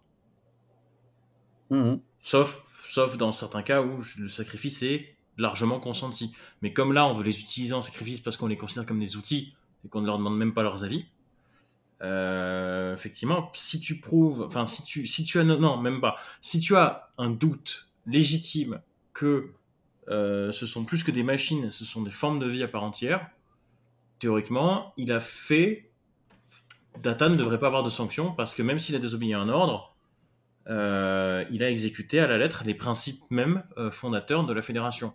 Mmh. Et là, tu vois, ça renvoie à quelque chose sur l'idée de tu dis ce qu'on dit le cadre bureau euh, enfin, légal bureaucratique, c'est qu'en fait le cadre légal bureaucratique, il a souvent des procédures et un ensemble de, tu vois, de, de réponses à des cas déjà rencontrés. Et très souvent, il n'est pas adapté à des cadres nouveaux, quand il n'y a pas de procédure. Je vais donner un exemple après, mais euh, ce cadre-là, il faut imaginer que quand tu, as dans TOS ou que tu, es après, euh, tu vois, il y a tellement de nouveautés que quelle est la, euh, on arrive sur quelle autorité en fait? Est-ce que c'est l'autorité de la place légale? En fait, comme tu dis, ouais, ben on est face à l'inconnu. Qu'est-ce que nous dit le manuel? Il nous dit rien. Donc on est à quoi? On revient à l'autorité dite charismatique, c'est-à-dire celle où on fait confiance à quelqu'un qui a déjà trouvé des solutions euh, dans des périodes de crise. Pour ça, quand, euh, comme on dit, ah, euh, Picard, machin, ils sont charismatiques. Non, c'est simplement qu'ils ont toujours des réponses adaptées face à le moment où dans le manuel, il n'y a rien. Après, comme tu dis très bien, Guillaume, c'est d'être lié à euh, l'analyse à la fin, est-ce que on a respecté, euh, tu vois, ce qu'on pourrait dire, euh, même si c'est pas vrai, mais tu sais, les, si c'est les principes, c'est plutôt l'autorité de la tradition. Ouais, ouais. Tu vois? Donc, tu vois, dans le, principe même de Star Trek, on est confronté à de l'inconnu, et quand on est confronté à de l'inconnu, c'est pas l'ordre légal bureaucratique qui, qui est une réponse à tout, même si, comme dit Sahavik, hein, face à un, un navire même ennemi, euh, hein, vous relevez vos boucliers. Quoi? Tu sais, dans la colère de Cannes. Ouais, qu'est-ce qu'elle dit? Elle lui dit euh, ouais ben on a pas, les communications sont pas établies euh, il arrive de manière un peu bizarre on lève les boucliers. C'est elle lui cite le, le, comment dire le, le manuel. en lui disant qu'il aurait dû relever les boucliers ça aurait évité que Cannes leur torpille l'Enterprise sans, sans crier gare Sinon, je, terminerai là-dessus. Alors, est-ce que vous avez vu euh, Je crois que le, film s'appelle USS Alabama. Qui vient d'un parent Et non. Non. Et toi, Mais je vois. Je... Non plus. Non. non, pas du tout. Alors, juste, je vous explique bah, pour préparer le, podcast. Je suis allé voir sur euh, l'interview d'un euh, sous-marinier, enfin d'un commandant de sous-marin, c'est-à-dire celui qui a la tête. Alors, je sais, vous savez, on a beaucoup rallié euh, les gueuletons de Pike. Alors, je vous explique ce qui se passait. Ils avaient une mission de 4 mois dans le Pacifique, c'est-à-dire pendant 4 mois, tu es euh, en gros dans le sous-marin. Donc, il il te dire que. Euh, voilà. Alors, il, a, avait pensé, il a trouvé une, astuce. Il leur a dit ce soir, je vous amène au cinéma. C'était au bout de 2 mois. Donc, les gars, dans le. Tu sais, dans le. Comment dire Dans le dans le sous-marin, alors ça ne, ça, ne, ça ne, concernait que les officiers. Hein. Ben, les mecs, ils sont habillés en civil. Ils sont allés aux messes en civil, où leur attendait la projection d'un film et un repas, tu vois. C'est-à-dire comme s'ils allaient au cinéma. On fait comme si. Donc, euh, euh, les, euh, les, autres sous-officiers ou hommes de rang qui les ont vus passer, bah, tu vas passer ton, ton, ton capitaine, tu sais, habillé en, en pull ou autre, alors qu'ils euh, sont toujours en uniforme, tu vois, tant qu'ils sont. Donc c'est une manière, tu vois, de faire un événement un petit peu pour. Euh, mais il n'est pas si anodin que ça, cet événement. Parce qu'il leur euh, projette le film USS Alabama. Alors le, film USS Alabama, c'est que voici l'histoire. ils reçoivent un ordre en tant que sous-marin d'ouvrir le feu, je crois le feu nucléaire, sauf que cet ordre est incomplet. Alors qu'est-ce qu'on fait? Qu'est-ce qu'on fait? Alors là, il y a le capitaine joué par Gene Hackman, c'est on tire. Et tu as le second qui est joué par euh, Denzel Washington, on ne tire pas. Et donc tu as ces deux légitimités, ces deux délibérations, et qui amènent au sein du, sous-marin, je passe sur les détails, donc une confrontation. Et euh, donc lui dit, il regarde le film, avec là, il, leur a dit après on va se faire un débat de délibération. Et il pense que de toute façon pour lui c'est clair, c'est le second qui a raison, il faut aller dans ce sens-là. Il ouvre le repas, alors pourtant c'est le enfin, c'est l'officier commandant, c'est-à-dire bon ben désolé, je pensais qu'on allait discuter de quelque chose, mais là on peut pas.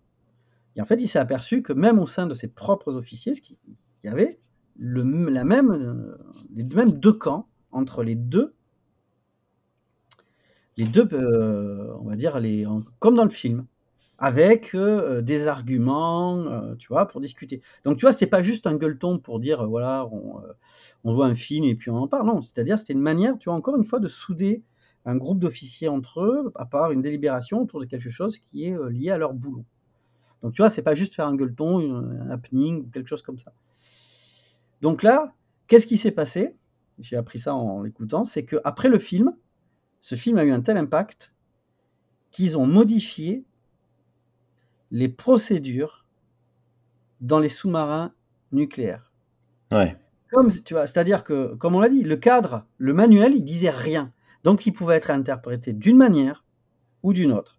À la fin de ce film, il est, comme souvent, ben, tu vois, les, on va dire, euh, ces, éléments, euh, tu vois, ce cadre collectif apprend, ben, ils ont décidé qu'ils avaient donc maintenant une procédure par rapport à ça. Exactement comme Picard, comme euh, Kirk et d'autres ont une, tu vois, en découvrant des choses, ont mis en place quelque chose qui après donnera des procédures. D'accord. C'est marrant parce que. Ok. Voilà. Non, non, ok, ça marche. Donc euh, là, j'ai pas mal parlé. Donc euh, maintenant, on va écouter les, autres. Donc euh, pour ça que j'avais demandé si j'avais d'autres exemples, parce qu'on va pouvoir essayer de comparer un petit peu ces concepts d'autorité dans d'autres choses.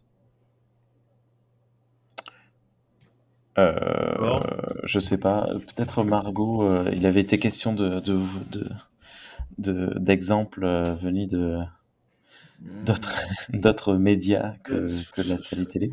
Ça va, être, ça, va être un peu difficile. Attends, je vais retrouver. Ce que je propose à nos auditeurs, par contre, c'est que j'ai reçu une capsule audio. Alors, je suis désolé à tous les trois, je vais pas pouvoir vous la diffuser en direct, donc je ne sais pas, euh, je ne sais pas ce qu'elle contient, mais j'ai reçu une capsule de Thierry qui voulait participer à cette émission, mais qui ne pouvait pas être là ce soir. Donc, euh, pour vous qui nous écoutez en podcast, on va avoir un exemple de, euh, de la vision de, de Thierry sur euh, l'autorité dans Star Trek. Voilà. Du coup, euh, revenons à, nos moutons et merci Thierry pour ta capsule. du coup, je sais pas, est-ce qu'un de, de vous a, des exemples? on pourrait, euh, mais bon, du coup, vu que tu as parlé de, du SS Alabama, on pourrait reparler, mais euh, ça, ça, devient dommage, de Docteur Folamour euh, dans l'avion où il y a toute une toute une question sur euh, est-ce que on a vraiment reçu cet ordre, est-ce qu'on doit l'appliquer, etc., etc. Wargame euh, fait la même chose et le film Le Chant du Loup également avec euh, justement le sous-marinier qui part euh, lancer l'attaque nucléaire et le deuxième sous-marin qui, lui, pour le coup, reçoit un véritable ordre lui disant euh, allez les empêcher parce qu'ils ont mal compris l'ordre. bref. Mais non, à part des exemples ultra militaires comme ça de, de conflits sur cette question directe de euh, que tu viens d'évoquer, euh, je n'ai pas de j'ai pas d'autres exemples de. c'est de voir après, euh, tu sais, l'autorité ou l'autoritarisme, tu vois. Mmh. C'est bien déjà de regarder dans, dans différents univers. Est-ce qu'on se trouve dans quelque chose d'autorité ou est-ce qu'on se trouve quelque chose dans l'autoritarisme?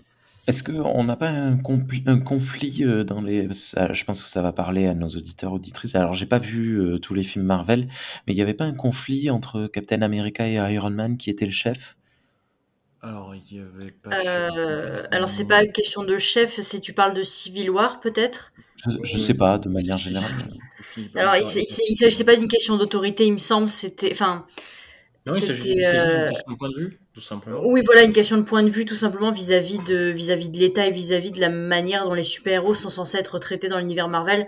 Parce que jusqu'à Civil War, ils sont un peu considérés comme des électrons libres qui agissent là où ils ont envie d'agir et à partir de ces villoirs, en fait, après euh, de nombreuses euh, catastrophes, on va dire, lors de l'intervention des Avengers, en fait, ben, il est décidé par l'État que les super-héros doivent être euh, doivent être encadrés en fait. oui, par l'ONU, pardon. il est décidé que du coup les, les super-héros doivent être encadrés pour pour qu'on décide à leur place où ils vont et où ils mettent leurs efforts en fait. Sauf que là où on a Iron Man qui ben, a quand même vécu ben, la, la crise de enfin qui a vécu ce qui s'est passé à New York, qui est énorme, enfin très coupable de tout ce qui s'est passé, qui a eu du PTSD, etc. euh, il se range du côté de l'ONU en disant que ben oui, euh, on a fait d'énormes conneries et oui, euh, il est peut-être temps qu'on soit, qu'on, qu'on soit Ok. encadré en fait. Alors que de l'autre côté, ben on a euh, Steve Rogers qui lui est devenu de plus en plus, euh, bah, justement, à briser cette espèce de de d'obéissance à l'autorité. En fait, en fait, c'est très, c'est, vraiment super Ouais, l'évolution de ces deux personnages parce qu'ils vivent vraiment une un inversement en fait dans leur évolution. Voilà. Ok. Je- Ouais, ouais, non, mais c'est c'est pas forcément là où je voulais en venir. Mais il me Oui. semble que dans le premier film Avengers, il se broutille un petit peu pour savoir qui euh, lead euh, l'équipe, non? Non, que- non. Non, c'est juste que Iron Man est un connard et il s'appelait pas Steve Rogers, c'est tout. Genre D'accord, vraiment. ok. Juste pour revenir à ce que dit Margot, tu vois, par exemple, euh, Steve Rogers, il le fait au nom de principes de, de défense de, des droits humains, c'est-à-dire des Exactement. droits individuels. Donc on a, euh, tu vois, un conflit entre ce qu'on pourrait dire la, la tradition, c'est-à-dire pour lui euh, l'esprit des, euh, des droits humains, enfin des, droits de l'homme, euh, tu vois, qui ont droit, as le droit de cacher ton identité à euh, l'État, quel qu'il soit, par rapport à quelqu'un qui est plutôt dans, tu vois, l'autorité de l'ordre légal bureaucratique qui veut contrôler l'ensemble. Là, il y a une, comme tu dis, c'est une crise de légitimité. Ouais. Mais il oui. y a, y a- il y a un truc, mais vraiment, il y a un truc très intéressant avec ces deux personnages parce que, comme je disais, il y a leur évolution s'inverse totalement. En fait, on, on commence avec un Steve Rogers qui lui est très dans dans l'obéissance, dans le fait de vouloir faire son devoir en tant que citoyen américain et en tant que soldat, et qui finit justement bah, dans Civil War par totalement euh, bah, devenir, enfin devenir différent parce qu'il a vécu, ben, bah, du coup, le film Captain America 2 où on apprend que euh, le Shield a été infiltré par Hydra, que du coup l'autorité n'est plus euh, signe de, enfin on ne peut plus faire confiance à l'autorité en fait tout simplement. Euh, voilà Il y a- donc. il y a, pas- il y a- il y a pas que ça en fait. Il y a aussi le point de vue. oui, oui, il y a plein d'autres choses, mais c'est l'un des principaux éléments déclencheurs de son évolution, je veux dire. Tu dis quoi? C'est l'un des, des principaux déclen- déclenchements de son, de Alors- son évolution, c'est ce que je voulais dire. Oui, tu as raison, mais, mais par- mais rapport à Civil War, ce qui est intéressant justement, c'est que, en fait, il y a une confrontation de l'autorité par la tradition et de l'autorité euh, légale et bureaucratique, si on va par là, puisque justement Steve il dit mais moi j'ai des principes et ces principes peuvent entrer en conflit direct avec euh, l'autorité légale qu'on chercherait à nous imposer. Parce que si euh, nous sommes déployés sur le terrain par l'ONU et que euh, parce qu'on est déployé sur le terrain par l'ONU, bah, l'ONU elle a quand même des intérêts. Euh, Il y a pas, je crois que tous les, pays du monde ne sont pas nécessairement membres de, l'ONU, ou en tout cas certains ont plus de poids que d'autres, euh, comme le droit, un droit de veto, un truc comme ça. Ce qui fait que par définition, si on se soumet à cette autorité, euh, il se peut qu'à un moment donné, on soit déployé sur un terrain où normalement on aurait catégoriquement refusé d'aller si on garde notre indépendance, voire même où on aurait peut-être été opposé à ça, en fait. Donc on, on aurait dû être dans le camp d'en face. Et euh, c'est aussi ça qui fait que, que Steve rejette euh, les, dans, dans- dans- dans les accords de Sokovie, ce que je respecte à peu près, parce qu'effectivement, comme on l'a vu, la loi n'est pas juste, elle est légale. Et donc parfois, euh, tu fais pas ce qui est juste. Margot, tu trouves pas que ce que tu viens de très bien décrire, ça s'applique aussi au, au maquis? On l'a dit. Euh... Tu veux dire l'inversion de l'évolution de, de Steve Rogers? Non. Euh, oui. C'est-à-dire Oui, c'est ça, tu si. vois, une crise. Le, fait qu'à la base, ils avaient, euh, ils avaient chose- confiance en une autorité et qu'ils qu'ils ont perdu cette foi en Starfleet, du coup, c'est ça? Par Oui, les euh, choix non, qui oui, ont été de. Donc on voit quand tu vois qu'on pose cette question de l'autorité sous ces trois choses, on peut voir pas mal de, tu vois, de souvent de dramaturgie. Et ce qui est intéressant dans cette dramaturgie, c'est qu'elle n'est pas interpersonnelle. Même si après on va les incarner dans des personnages. Oui, oui, c'est vrai. Je. Ouais. Désolé, j'ai. Désolé, je. euh, Ouais, le propos m'a un peu. Ouais. Non, oui, je suis d'accord. on va te garder après, mais euh, par exemple, euh, sur cet exemple de l'autorité, euh, parce que on a le, le fan numéro un en France et en Europe de Phil Coulson. Donc, euh, qu'est-ce que tu pourrais dire, toi, euh, Guillaume, sur euh, ce que tu vois dans la pratique du commandement, donc de l'autorité, euh, par rapport à ce qu'on a dit, tu sais, sur valoriser, responsabiliser, enfin, bah, tout ce que j'ai pu énoncer. Est-ce que c'est plutôt un exemple ou est-ce que c'est plutôt un contre-exemple? Euh, non, mais moi, de toute façon, je maintiens ce que je dis. hein. Le, personnage de, Phil Coulson serait très à sa place dans un, soit au commandement d'un vaisseau de Starfleet, soit à l'amirauté de Starfleet. Donc pour moi, c'est surtout un exemple. Euh, parce que oui, il écoute, euh, il écoute les délibérations. Déjà, on, on, reprend le concept. Comme je dis, mais déjà, de son agent du Shield, ce serait une très bonne, ça aurait été une très bonne série Star Trek si elle avait été dans l'univers de Star Trek. Euh, pour moi, est-ce que tu reprends effectivement l'exemple déjà que l'autorité, elle est, euh, elle est légitimée euh, par l'expérience de la personne, c'est-à-dire que tu confies pas, tu, tu, confies pas l'autorité à un bleu juste comme ça. Déjà, l'autorité, cette autorité par, l'expérience et la tradition du coup est renforcée par les principes qui sont consentis par toute l'équipe. Alors je sais plus dans quelle catégorie ça rentre, dans la première, je pense, dans la tradition aussi. Euh, donc le principe de, protection. Et oui, on a, euh, oui, on a Coulson par exemple qui euh, va demander concertation à son équipe, va prendre en considération la concertation, va peut-être changer son point de vue par rapport à ça, va vouloir voir d'autres choses, puisque c'est pour ça d'ailleurs qu'il qu'il récupère au tout début de la série Sky dans l'avion, puisqu'il dit, clairement, bah, en fait, elle est douée dans son domaine, mais ce qui est intéressant, c'est qu'elle ne pense pas comme nous, donc elle verra les choses autrement, donc elle nous apportera un point de vue euh, différent qui nous fera potentiellement agir différemment et peut-être mieux. Euh, voilà, et pour autant, effectivement, quand il y a des problèmes au sein de son équipe, euh, il est ferme, il n'exige pas une soumission, il veut pas de soumission aveugle, il n'en a jamais voulu. Ça n'a jamais été comme ça, de son, même, même Fury non plus. Hein. mais voilà, quand il donne des ordres, il attend à ce qu'on lui, obéisse parce que, parce que tout est, comme tout est consenti, comme tu le dis. Donc euh, oui, non, ça là-dessus, euh, moi, moi je maintiens là-dessus. Hein, euh, après, il a les outils aussi, je veux dire, comme je dis, il a l'expérience, même si on parle de... Moi, enfin, parce que bon, nous, on avait préparé un truc quand même. on avait un truc. Et pour, pour, pour, continuer là-dessus, si tu veux, l'autorité pour moi dans la fiction, et surtout dans la... Non, même pas que dans la science-fiction en fait. Euh, alors, quand, je vais parler d'autorité, je ne vais pas nécessairement parler d'autorité, euh, euh, comment dire, entre guillemets, d'élu. Euh, d'ailleurs, c'est intéressant de voir que dans certaines fictions comme Matrix, Neo a beau être l'élu, il n'est quand même pas le commandement, le, il ne devient pas pour autant le commandant mmh. Mmh. du vaisseau, qui est toujours sous le commandement de Morpheus. D'ailleurs, à l'époque, quand j'avais vu Matrix la première fois, mon cousin m'avait demandé, mais pourquoi Neo il ne devient pas le commandant puisque c'est lui le plus puissant, c'est lui l'élu? Et justement, c'est pas parce que tu es le plus puissant que tu dois forcément commander. Ça, la, puissance n'est rien si tu sais pas, si tu sais pas comment l'utiliser ou quoi en faire. tu remarqueras que Neo, c'est un bon exemple de, tu sais, de l'autorité dite charismatique, c'est-à-dire que c'est euh, le héros euh, avec les dons de Dieu, quoi. Hmm. Oui. Mais après, je fais aussi la différence entre certaines autorités qui sont données.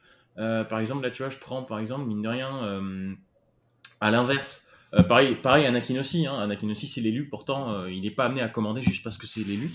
Mais euh, un contre-exemple d'autorité qu'on te donne comme ça. Alors, je dis pas qu'elle est pas, je dis pas que cette autorité n'est pas bien incarnée, mais je dis qu'en soi, pourquoi, pourquoi cette personne Tu prends par exemple, alors j'ai pas lu les livres, mais tu prends le, premier film Narnia où c'est le jeune, très jeune Peter qui se voit incarner l'autorité parce que la prophétie a dit que. Ouais. Et tout le monde se range de son avis, mais factuellement parlant, il n'a aucune expérience militaire, il n'a rien.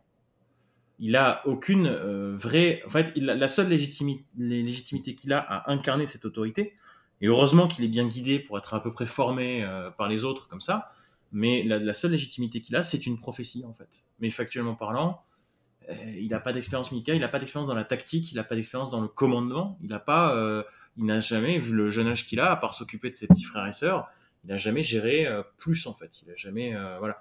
Donc si tu veux, c'est pas nécessairement une, une, excellente idée que de lui confier euh, cette autorité. Et d'ailleurs, justement, dans, dans, le deuxième, on nuance un petit peu le propos en disant que bah, justement, le fait de lui confier cette autorité à, à cet âge-là, il a aussi un petit peu fait prendre la grosse tête ou et que ça se retourne un petit peu contre lui, qu'il doit apprendre aussi de ses erreurs. Euh, donc il doit grandir en fait. Mais l'autorité, la plupart du temps, dans la fiction, euh, incarne une forme de justesse en fait, parce que euh, l'autorité dans Star Trek, comme on a, déjà comparé avec Agent du Shield par exemple, mais elle est souvent incarnée de la même façon. Par exemple, dans, dans, dans, Stargate, je vois très peu de différence, par exemple, dans l'incarnation de l'autorité au sein de, des séries Stargate que des séries Star Trek. Voilà, le, le, le, général Hammond, il oublie parfois souvent les règles pour faire davantage ce qui lui semble juste que ce qui lui semble légal, par exemple. Et O'Neill, c'est pire c'est encore pire là-dessus. euh, Jaconi, non, non, c'est un électron libre. Euh, et euh, on voit aussi que l'autorité, en règle générale, est incarnée par quelqu'un qui a une, qui a, souvent une vision à long terme. C'est aussi pour ça qu'on rejoint l'expérience. euh, et qui est amené parfois à trahir sa propre autorité ou à trahir les propres règles qu'il a demandé aux autres de respecter. Là, par exemple, je te prends comme exemple tout bête Nick Fury qui, dans le, dans le MCU, par exemple, a sciemment caché des choses, même à des gens auxquels il est censé rendre des comptes. Voilà, puisque je connecte avec Agent du Shield. Il a caché le projet dit le, appelé le projet Tahiti, qui était censé euh, pour ressusciter un Avengers au cas où. Il l'a même caché à tout, tout, le monde. Il y a une, enfin, il y a cinq personnes dans le monde qui doivent être au courant. Et le Conseil de sécurité mondiale, donc ceux qui chapeautaient le Shield, techniquement, ceux qui lui donnaient tous ces moyens, donc ceux à qui Nick Fury rendait compte, n'étaient même pas au courant. Donc il y a, il y a quand même une, pour, pour, sur la base de principe, il y a une violation de l'autorité de la part de celui qui est censé aussi l'incarner. Alors, je me permets juste, tu vois, sur Cynic Fury, tu vois, par rapport à Coulson, on voit très bien que, c'est quelqu'un qui demande plus la soumission que l'adhésion. De Nick Fury demande plus, plus la soumission que l'adhésion? Oui. Ah. Tu remarqueras que euh, il argumente peu, il fait souvent sur euh, j'ai raison, suivez-moi, donc des fois ça, ça, fonctionne. Mais on le voit bien dans Secret Invasion que très souvent, tu vois, euh, il est plus dans cette manière de. C'est-à-dire qu'il n'a pas de vision, hein. il, il, veut quelque chose mais euh, très souvent, on, lui demande qu'on exécute ses ordres. Tu le vois très bien avec euh, bah, sa seconde. Hein. Sa seconde, c'est pas quelqu'un qui l'a pris euh, pour le. Coulson prend quelqu'un qui pense différemment. Lui, je veux dire, Coulson était très complémentaire et un très bon second parce que justement, il permettait de mettre en musique les paroles de Fury. Mais Fury, c'est quelqu'un qui veut qu'on obéisse et, quitte à demander à ce que ce soit par soumission. Oui, mais à l'inverse, comparé à beaucoup d'autres incarnations de l'autorité, Fury a une. Euh, comment dire euh, On te le présente comme quelqu'un qui a de l'expérience, qui a une certaine vision en fait pragmatique et des coups d'avance, et que c'est pas. En fait, sa soumission, sa demande de soumission, elle n'est pas là pour rien. Elle est là parce que lui voit à long terme, voit plusieurs coups en avance. Mais, mais il ne partage pas son plan. Non. Peut-être parce que c'est tactique, etc. Mais tu remarqueras que ça veut dire que l'autorité, la confiance, c'est sur sa personne, d'accord? Et surtout, ben, elle peut très facilement, comme c'est ce que dit sur, des, euh, sur le cas des autorités charismatiques, c'est-à-dire que face à des échecs, tu vois, ou au moment où euh, la personne demande de le suivre par, par justement, faites-moi confiance, entre guillemets, et ben, que tu t'es retrouvé dans un mur, bah, tu n'as plus envie de le suivre. C'est ce que montre un petit peu euh, Secret euh, Invasion où. Euh, oui, oui, oui, oui, oui, Je vois, je, vois ce que tu veux dire, oui, oui, oui. Désolé pour le. Non, non, c'était juste une petite incise parce que je suis d'accord sur tout, tout, le jeu, mais justement, je trouve que comparé Fury et comparé avec Coulson, on a quelque chose de, qui permet justement de s'approcher un peu de ce concept. Comme tu dis, c'est pour ça que quelqu'un comme Fury, euh, il doit être là de temps en temps pour demander, obéir, avoir des résultats. Tu vois, plus il va rester, moins il va euh, donner euh, quelque chose qui va le, on va dire, obtenir l'adhésion, plus il va perdre, on va dire, dans, on dirait, de son autorité. Rémi? Oui. Tu te rappelles dans TNG ah, moi, je croyais que tu allais me parler de la planète des singes. Non, non, quand, euh, si tu veux, on pourra voir, mais... Euh, Autorité directe divine, c'est tout. Quand, euh, tu sais, il y a, y a certains épisodes, tu sais, alors il y a Pegasus, et il y a celui où Picard est remplacé, par Ronnie Cox d'ailleurs. ouais, que c'est un gros naze, son remplaçant, ouais. Voilà. Et euh, tu remarqueras qu'il se prend euh, une mutinerie larvée. direct, oui. Pourtant, il a l'autorité euh, légalo, mm. on va dire bureaucratique, hein, tu vois. Mm-hmm. Mais ce qu'il fait, c'est que par ses choix, par le fait qu'il ne, tu vois, par contre, il n'écoute pas, il ne pas. tu en es là-dessus, ou bien tu es incroyablement bon et tu as les meilleures analyses. généralement, c'est pas pour rien qu'on demande de faire de manière collective, parce que tu, tout le monde est faillible. Du moment que tu es faillible, bah, la seule manière d'éviter d'être faillible, c'est d'avoir des gens autour de toi qui te permettent d'éviter les erreurs. Tout à fait. Voilà. Donc tu vois, TNG avait montré ça, c'est-à-dire que l'autorité pouvait être perdue, ou bien quand, euh, par rapport au Pegasus, où euh, l'ordre euh, qu'avait reçu Riker de se taire sur des... Tu vois, par exemple, c'est un conflit de loyauté, comme on dit. Ouais. Ah, c'était là aussi, tu vois, bah, pareil, on a deux, deux éléments qui, qui s'affrontent. Comme quoi, avec cette question d'autorité, on peut faire de, très bonnes histoires. Margot? Tout à fait. Oui. Et toi, alors, est-ce que tu as, Enfin, Guillaume a peut-être euh, d'autres choses à finir, mais toi, est-ce que tu avais des, exemples? Alors j'ai un exemple effectivement, mais qui encore une fois n'est pas euh, comment dire, qui est, qui est vraiment aux antipodes totales de Star Trek. Techniquement, ça peut être considéré comme de la science-fiction. Enfin, Guillaume, tu, tu mettrais ça dans de la science-fiction ou pas? Oui. Hein. Euh, on va dire que oui. Pour, pour se simplifier la vie, on va Voilà. dire que oui. Pour se simplifier la vie. Mais, oui.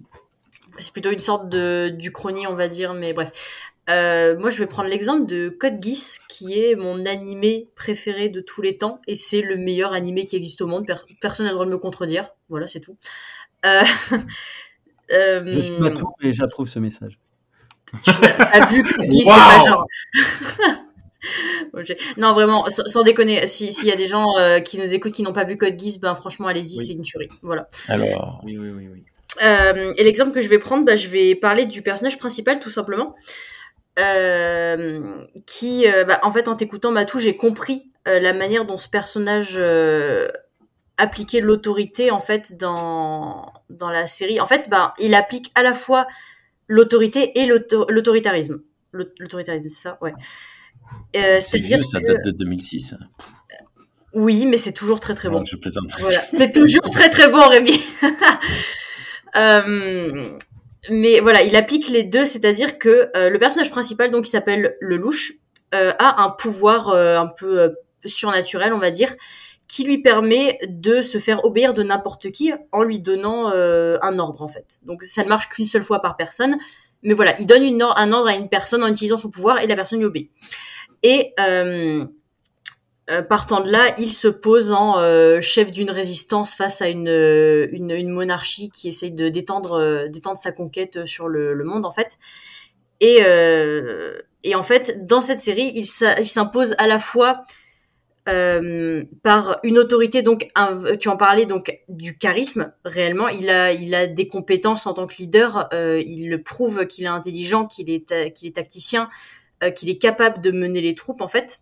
Euh, donc déjà, il s'impose euh, pas avec de l'autorité de cette manière-là, mais son pouvoir surnaturel, du coup, lui permet aussi euh, d'assouvir son autorité, mais par la force, euh, donc euh, bah, sans le consentement tout simplement des, euh, des, des victimes de son pouvoir, en fait.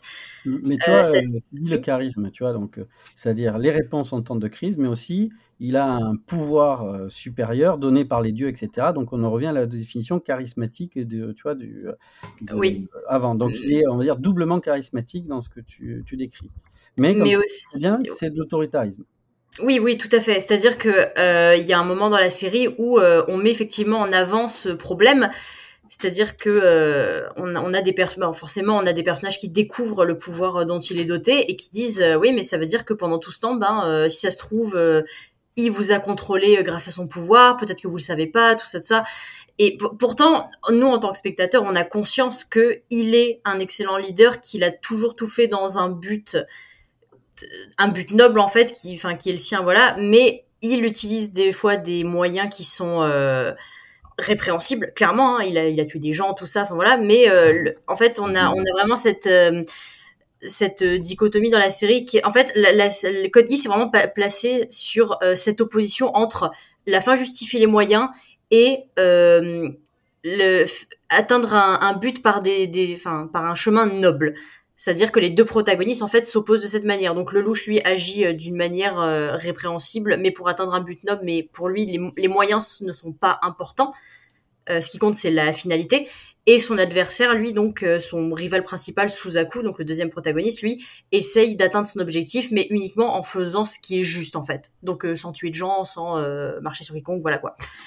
Et, euh, et du coup, voilà, c'est souvent euh, mis, en, mis en avant dans la série que, effectivement, bah, le personnage principal utilise ses moyens répréhensibles et du coup, il impose son autorité et, euh, et ça crée ben, des, des discordes forcément euh, dans, sa résistance, tout ça. Et euh, il y a un moment où ben, ses subordonnés mettent carrément en doute sa, son autorité et sa place, en fait. Et ça, cause une mutinerie, en fait. Voilà.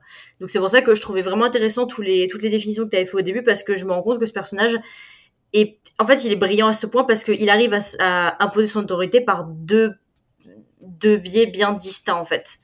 Et quand on regarde bien, bah, l'autorité est un peu présente partout dans Code Geass, justement, sous plein de formes différentes. Et je trouve ça vraiment super, super intéressant, quoi. Ah, il y a des coupures. Ah, Mais non, mais j'ai fini, coupé. Ça, ça saccadait et ça finit par euh, complètement couper euh, Margot. Ah, mais là, là, j'ai fini, j'ai fini de parler, hein, j'ai, j'avais terminé. Ah, d'accord. Euh, Euh, ok, bah, d'accord, je- elle avait fini de parler. Euh, Est-ce que tu me permets de rebondir sur un truc, sur un petit truc? Oui, vas-y.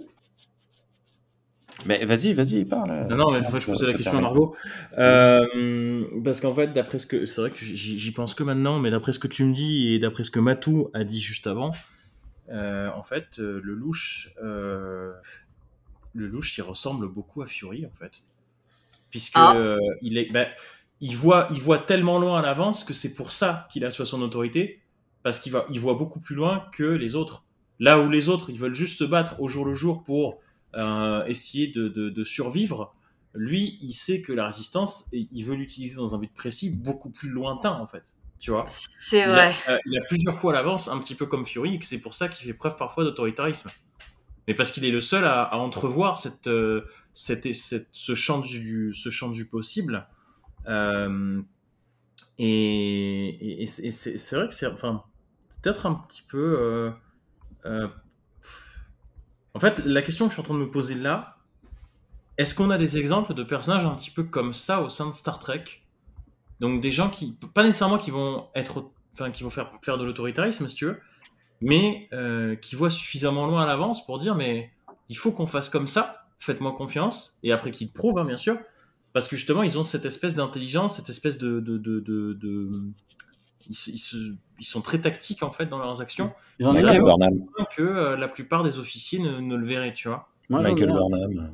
Non, non, Michael Burnham, elle est, elle est christique, elle a le charisme, mais elle a pas. elle- Enfin, elle a une- Ah ben à chaque fois, elle a raison. hein. Elle dit faites-moi confiance, Ah, mais euh, ça, arrêtez de que- réfléchir, Ah, mais elle a un super tout. pouvoir, euh, elle a le, Voilà. le- le script avec elle. Qui Elle a la scénarité aiguë, si tu veux. Voilà. Oui, ben ça marche. écoute. Ouais, tu as raison. Ça, C'est ça ne pour ça, marche mais, Mais sinon, tu vois, c'est- c'est-à-dire cette autorité-là est vite limitée. Mais euh, il y en a une, hein, euh, Guillaume. Hein.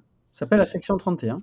Ouais, voilà, c'est... j'étais quasiment sûr de ça. Ouais, bah, Je- je- euh, ouais, je me suis Pas de dichotomie dans l'autorité, tu peux pas ne pas citer la section 31 en fait. euh. Oui, mais c'est vrai qu'on on voit, on voit, hum, disons que on voit rarement leur vision à long terme en fait et la façon qu'ils ont de, enfin, on, on les voit, on les voit peut-être pas assez par rapport à ça, euh, si tu veux. Tu vois, c'est c'est dans ce, ce sens-là. Bah, c'est juste qu'on les voit pas beaucoup déjà de base en fait. Ils sont très discrets donc. Mais tu sais, enfin en fait tu, tu les vois agir et tu sais qu'ils ont toujours un coup d'avance, qu'ils savent comment, qu'ils savent comment les, les choses se passent, comment tirer les ficelles et tout ça. Tu, Oui, tu le sais sûr. en fait. Oui, c'est sûr. Oui, oui. Mais euh, tu vois, par exemple, on en parlait dans le, euh, le comics euh, sur Kitomer et la KTL. La fin, c'est ça. hein? Hmm. C'est euh, on prend la matière rouge parce que euh, nous, on a une vision euh, plus loin. On vous demande pas d'y adhérer, mais voilà, on le fait pas pour rien, mais ça reste. Et ils avaient, ils avaient déjà la fin de leur plan d'établi dès le départ. Ils savaient que les, pro- les, tous les protagonistes dans ce plan se comporteraient exactement comme ils avaient prévu qu'ils se comporteraient, que du coup pour eux c'était gagné dès le départ en fait. ouais. Donc Et après, Comme d'ailleurs un petit peu dans l'épisode de DS9 avec le, alors avec le l'USS Bellerophon, euh, qui est un vaisseau de classe intrépide, puisqu'ils ont ont utilisé les images du Voyager, où ils se rendent sur Romulus pour un pour un sommet et tout, et que du coup ils font semblant de, enfin Bashir est un pion pour la section 31 qui avait déjà euh, euh, plus ou moins tout prévu. Ou à la fin, ou à la fin on montre Sloan théoriquement se faire disrupter par un disrupteur du coup, et qu'en fait c'était un rayon de téléportation et camouflé en disrupteur et tout, et que du coup euh, ils, ont, ils ont fait exactement ce qu'ils espéraient parce qu'ils l'avaient déjà prévu à la base. Il y a cet épisode-là, il me semble. Mhm. Voilà. Donc, tu vois, il- la section 31, elle te met euh, face, euh, face à sa décision et tu peux ne pas être d'accord, mais tu es obligé de te soumettre.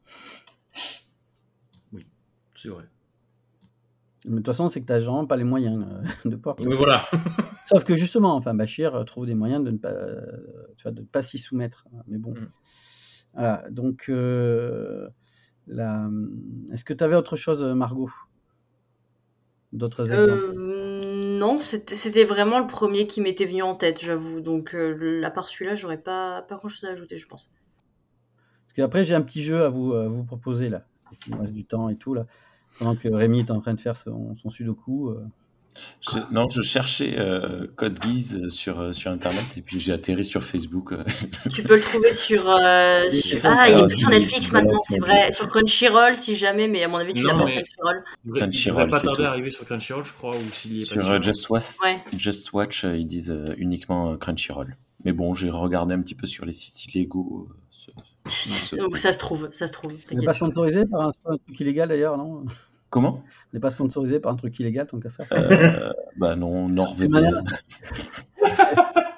Oh, non.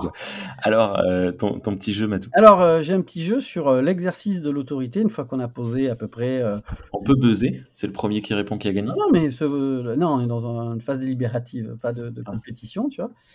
Mais euh, Bah, c'est parce que t'as peur que j'écrase si on se faisait euh, tous les capitaines de, Un par un, on se les fait. Voilà, de Star Trek et qu'on Oh, regarde un peu leur manière de, de commander, euh, comment euh, et leur Ok. autorité, euh, tout ça. Et on détermine. euh, et est-ce que tu peux redire les mots-clés, les, les, les formes d'autorité Juste tu, le. as, tu as celle en gros qui vient de quelque chose qui n'est pas un ordre euh, établi de manière légale. Oui. On pourrait parler de, de grands principes qui gouvernent une action qui est avant toi et après toi, tu vois, ce qu'on appelle la tradition, même si c'est pas tellement euh, Autorité de tradition, ok une tradition, c'est-à-dire une autorité de principe, on dirait quelque part. Tu vois. Autorité de principe, on va l'appeler comme ça. Une autorité, euh, tu sais, du cadre euh, légal bureaucratique. Donc autorité bureaucratique, on l'appelle? Oui, bureaucratique, comme ça l'appelle Weber. Et après, tu as l'autorité de type euh, charismatique, celle où Charismatique, on a la confiance en une personne. Et après, on a aussi la manière de commander, qui est, on a dit, avec des phases analyse, euh, analyse, tu sais, délibération, euh, choix et euh, contrôle, c'est-à-dire euh, revenu sur, sur le choix. La bonne autorité, quoi. Puis on a délégué, et après on a organisé, responsabilisé, valorisé. Euh, c'est là comment on l'appelle, cette quatrième? Non, non, c'est pas une, pas une catégorie. Ça, c'est une. tu as les différents types d'autorité. enfin, de, de- et après, tu as la manière d'user de ton commandement. Ah, d'accord, ok, ok, ok, ok, J'ai- ok, ok. Je les ai mis dans le. Ouais, dans le chat. Ok, vas-y, balance. Donc, si on commence par Archer, Ah, oula, pourquoi Archer? Chronologiquement, allez. Euh, Archer, il est quelque part entre la tradition et le charismatique, parce que il demande pas souvent l'avis des autres. hein. Mais en même temps, il est dans une époque où il n'y a pas tellement de, démocratie, tu vois. C'est ça. Alors, c'est ça qui est beau, je trouve, dans. Ouais. dans Et puis c'est Scott Bakula, quoi, putain. Désolé. Pas de méta, pas de méta. Non, mais. euh, mon père, mon père est ultra- tous, les, gens sont ultra fans de Scott Bakula et dès qu'ils le voient dans Star Trek, ils sont en mode Ah, mais c'est Scott Bakula et tout. En En, fait, France, j'ai l'impression qu'on aime euh, Scott Bakula. Non, Bakula, c'est le mec sympa. tu vois. Ouais. Tu, mets, tu mets un objectif, c'est sympa. Mais euh, moi, je trouve que euh, il fait pas tellement appel à des principes. Il Bah- les trouve au fur et à mesure. Oui. Ah, il les découvre. Non, même, même, mais je dirais, alors je dirais même pas qu'il les découvre, euh, je dirais que même parfois il est obligé d'aller contre certains principes. Puisqu'à un moment donné, il se dit, mais en fait, euh, c'est au Oui, début de la mais- saison 4, euh, ou ou je sais plus quand, je crois que c'est plutôt la saison 4, oui, où euh, quand le Columbia va partir, il dit, tu devrais t'équiper de certaines armes, parce que crois-moi, dehors, tu vas en avoir besoin. Et, euh, et on, lui, on lui- voilà, il finit par dire, écoute, moi, quand j'ai commencé l'exploration, je pensais que comme on était des pacifiques, euh, enfin des, des pacifistes, on n'avait pas besoin de ces armes, mais force est de constater qu'à minima pour nous défendre, même si ça n'envoie pas nécessairement un bon message de les avoir, ben, en fait, elles sont nécessaires, alors que du coup, il a il a l'impression de rompre avec son principe d'être pacifique, en fait. Mais il fait par nécessité. Hmm. Et toi, Margot Donc, euh, Je, suis- je suis assez d'accord sur le côté euh, charismatique, effectivement. Euh, après, ouais, c'est- enfin, c'est c'est- ouais, pas une autorité par tradition, du coup, et bah, bureaucratique non plus, en vrai. Je pense que c'est vraiment, le, pour moi, le charisme, qui la- comme vous dites, la sympathie, tout ça qui, qui joue euh, par rapport à lui. Après- Je sais pas, il a une bonne tête et tout, genre. Et dans sa manière d'exercer son commandement. euh, Après, moi, je trouve qu'il y a quelque chose qui est très très prégnant, c'est que il a un second qui est euh, Topol, mais en fait, son second il est supérieur à lui euh, dans beaucoup de domaines parce que les Vulcains ont plus d'avance que les humains sur euh, beaucoup de choses. Donc, et elle-même, elle, elle, elle fait plus. J'ai jamais vu qu'elle faisait vraiment le premier officier total absolu. Elle fait en fait. C'est Archer qui dit euh, En fait, vous en pensez quoi, les Vulcains, tout ça? Bah, nous, ça fait 900 ans qu'on a une idée sur la question, donc euh, ah d'accord. Ouais, Enfin, il y, a- il y a des fois, c'est l'inverse. Vous en pensez quoi, les Vulcains, sur la question? On pense ça. Ok, on va faire l'inverse. Allez, salut oui, mais, mais néanmoins, il le demande quand même. Oui, c'est sûr. Mais je- tu remarqueras que c'est, c'est- c'est- j'arrive mal à lire qu'il y a une vraie, enfin, il y a de la délibération, mais après, par contre, avec les autres euh, personnes, bon, ils leur demandent de temps en temps, mais il n'y a pas un lien très fort. C'est-à-dire, il y a quand même encore beaucoup une Ouais. autorité. Je ne le vois pas trop valorisé. Il a ses potes, tu vois, il y a Trip, etc. Mais surtout, Euh, Trip. Il, il déjeune avec Trip, hein, c'est le seul avec qui il mange. Ouais. hein. Et Et je veux dire, euh, je l'ai pas vu toujours valorisé euh, du monde, de temps en temps, mais euh, je l'ai pas vu trop délégué. Il- Si, si, si, pas il mal. dé- Pas il mal, quand délègue même. à Topol parce que voilà. Aoshi, Aoshi, souvent aussi, déjà. oui, on va dire qu'il délègue. Bah, il délègue en fonction des compétences sur le moment, mais c'est vrai que s'il peut faire quelque chose, il le fait, quoi. Voilà. Mais je veux dire, il est pas en contrôle derrière. Il délègue vraiment, c'est-à-dire il, il organise pas. Je sais pas, pour les tâches, euh, il délègue, mais pour les actions, euh, il y est. Voilà. On va en reparler de ça après. ouais. Euh, Quand voilà. on parle de tâches. hein. Bref. Voilà. Ouais. euh, le, moi, je me rappellerai toujours, de, par contre, très très bon épisode où euh, entre le, le chef des Mako et Reed, que les Oui. deux se, se, se- se fritent, euh, tu sais, pour savoir euh, qui doit s'occuper de la sécurité parce qu'ils sont deux sur la même compétence. Euh, et là, ça finit parce qu'ils se tapent dessus. euh, Oui. Et quand Archer arrive, il leur met un savon euh, Ah oui. pas, pas possible.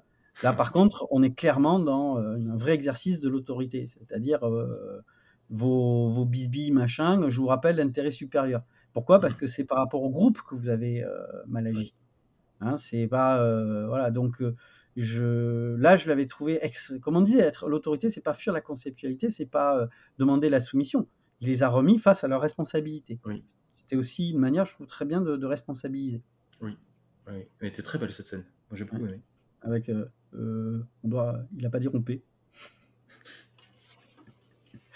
Voilà. Donc après on va commencer on va continuer euh, Margot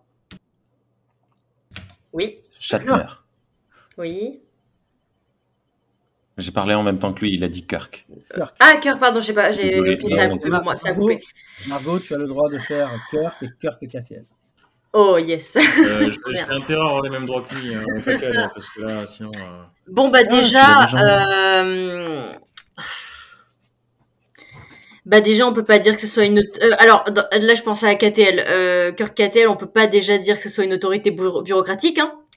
Parce que le monsieur, il s'est un peu saisi du commandement quand même. Voilà. Alors non. Alors non, non. À quel moment c'est pas bureaucratique? Bah, enfin, il s'est servi Bah, des, des règles de Starfleet Oui, pour s'asseoir sur le fauteuil. oui. Mais techniquement, ce qu'il a fait, c'est pas vraiment juste, quoi. Bah, à, quoi, à quel moment c'est pas juste dans la mesure où Spock aurait dû se démettre de son commandement de lui-même et qu'il ne l'a pas fait? Ouais, mais il, l'a- enfin, il l'a fait, il l'a volontairement poussé dans ses retranchements, en fait. Genre, euh, Parce que Spock Voilà. n'a pas été foutu de le faire lui-même pff, oui, mais Non, bon. mais Margot, tu as raison. Il obtient, enfin, il a une promotion éclair. Attends, il passe de cadet Ah oui. directement à capitaine. Donc, euh, au début de. Bombardement, on appelle ça. euh, à partir de Into Darkness, son, son autorité, c'est une autorité, euh, de, on va dire, donnée par l'ordre. On lui a dit, vous êtes le capitaine. D'ailleurs, il se fait énormément contester dès la première mission par rapport à euh, la prime directive. Voilà. D'ailleurs, si on lui reprend euh, son autorité, euh, Pike, c'est Alors, encore- c'est c'est pas leur première mission, il me semble. Genre, Non, pas la euh, première mission, mais je veux dire la. Oui, enfin, c'est la prochaine qu'on voit. oui. Donc oui, le cœur KTL, je trouve, tire beaucoup plus sa, sa, on va dire, ce qu'il est de, du fait qu'on l'a mis à cette place. C'est ça que j'ai pas l'autorité médiatique, c'est la place qu'il occupe. Plus que par euh, ben, un ensemble de, de- d'exercices du, du commandement avant. Alors Parce que le Kirk TOS, plutôt, lui, il a vraiment. euh, il a. Enfin. Il, il, a un, il a un talent euh, déjà euh, un peu inné et tout pour tout ça parce qu'il a, il a été l'un des plus jeunes euh, capitaines Alors mis à attention, cette place, mais il a, enfin, il a, il a quand même, je pense qu'il y a une autorité de principe du côté du Kirk TOS plutôt. Alors juste, il a vraiment gravi les échelons et tout, et euh, ouais. l'autorité n'a rien d'inné. Il y a des gens qui ont des prédispositions pour euh, Non, des- je parlais pas de l'autorité, je voulais dire le, parce que, Oui, enfin, il avait des prédispositions. voilà, il, a- enfin, il avait des prédispositions que ce soit dans, dans ses études, etc. C'est ça que je voulais dire. Sa famille aussi. Hein.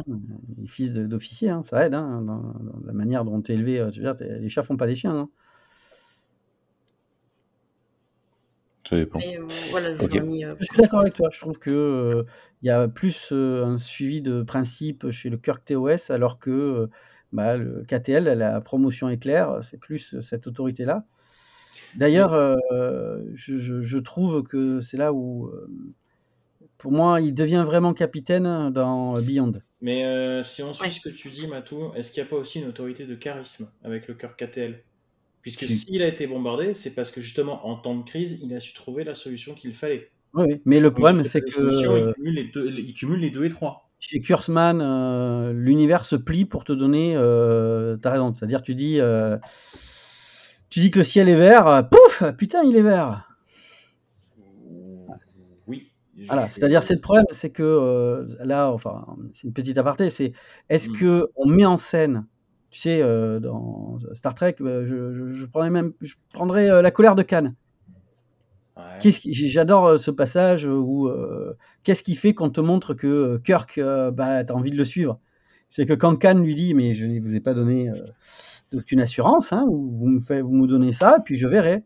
Et bien que l'autre, il arrive quand même lui en coller une assez pour qu'il puisse se barrer.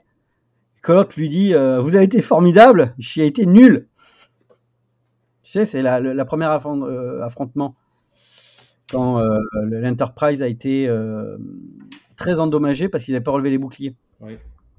Kirk arrive à envoyer un message qui a fait abaisser les boucliers euh, au vaisseau adverse et grâce à ça, quelques cours de, de, de phaser, ils arrivent à blesser le, le navire à- et donc à, avoir un certain répit pour partir. Donc là, Kirk, je veux dire, c'est ça. C'est-à-dire que là, on te montre que ce sont des actions intelligentes. Dans la KTL et chez Kurzman et dans euh, Strange New World, tu trouves pas ça intelligent, mais ça marche parce que le script est avec eux. Bon, Oui. ça, on en revient toujours à notre petit euh, désaccord sur la KTL. Mais bon. Oui, non, mais là-dessus, euh, voilà. juste- Je suis d'accord que c'est c'est voulu par la KTL d'essayer de montrer quelqu'un comme je l'ai dit. Hmm. Est-ce que, euh, en tant que spectateur, on y adhère Euh, bah, bah, Le cas que TOS, Ouais, oui, là- là-dessus, euh, oui, non, là-dessus, je, je- oui, oui, Tu sais, par tu exemple, c'est cet épisode où il fait sa guéguerre avec les Klingons, là, il fait de la guérilla et tout, euh, tu sais. Hein? Tu sais, il y a un épisode de TOS où euh, il est sur une planète, il organise une résistance parce qu'elle est occupée par euh, les Klingons. dis. Alors, Jusqu'à ce qu'en fait, il y ait une, euh, une, une race extraterrestre bien au-delà qui leur dit arrêtez vos éch- échantillage.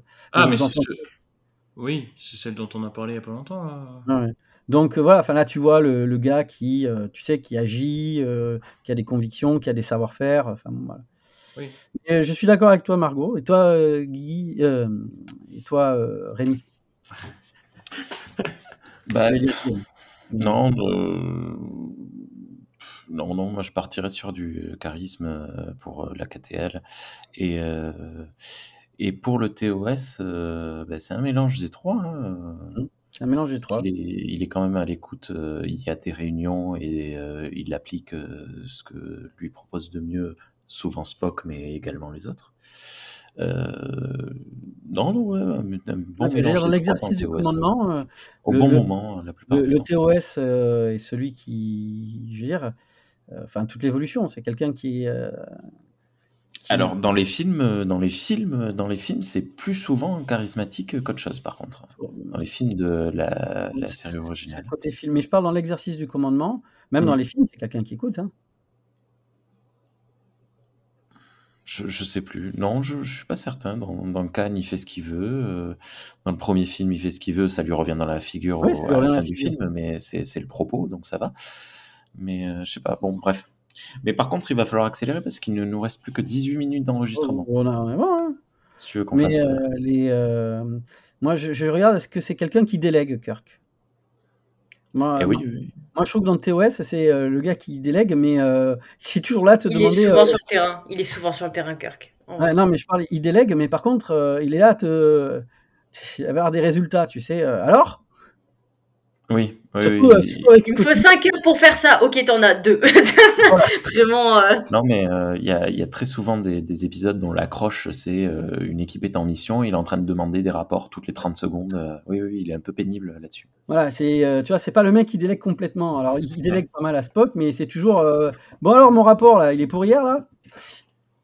C'est, tu vois, je, je trouve que voilà, il y a quand même une grande euh, dans l'exercice du commandement, il y a euh, de l'écoute, mais il y a quand même beaucoup, euh, beaucoup de, comment dire, de, de, de- de processus de contrôle, sauf, et ça me permet de, de le dire, quel moment où il délègue totalement Hmm. dans le dans Génération. Savez, Avec, euh, avec, euh, Picard, ouais. Picard, c'est ça Non. avec euh, le capitaine de l'Enterprise B. Euh, euh, C'est-à-dire, euh, l'autre euh, non mais il lui dit, euh, c'est bon, euh, je vais m'occuper des trucs, euh, des, des- comment dire, des, des puces. Et l'autre lui dit, non, vous êtes- votre place, elle est à la, on va dire, à la, on va dire, euh, elle est euh, sur la- le siège de commandement de votre navire. C'est moi Ouais. qui va partir. C'est-à-dire quand même, je, voilà, c'est-à-dire l'autre lui avait laissé, lui avait euh, carrément dit, écoutez, euh, reprenez le commandement, hein, c'est bon, je fais ce que vous dites. Et ce à quoi il dit, il dit non, c'est pas parce que j'ai plus d'autorité, etc. Je vous délègue toute la suite de sortir le vaisseau de là. Moi, je vais juste changer trois puces. Hmm. Et c'est, euh, je trouve, un grand passage parce que ça montre que sur la fin, il, est- il arrive en fait, en fait à passer le témoin.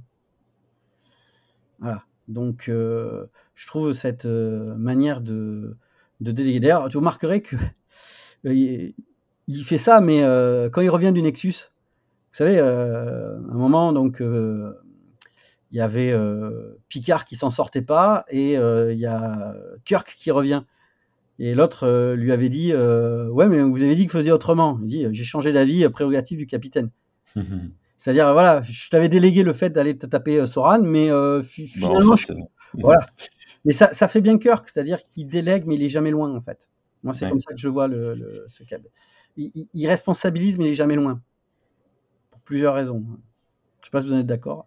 c'est vrai, c'est vrai. On continue, hein, attention. Euh, on va commencer par Rémi. Pike, Strange New World.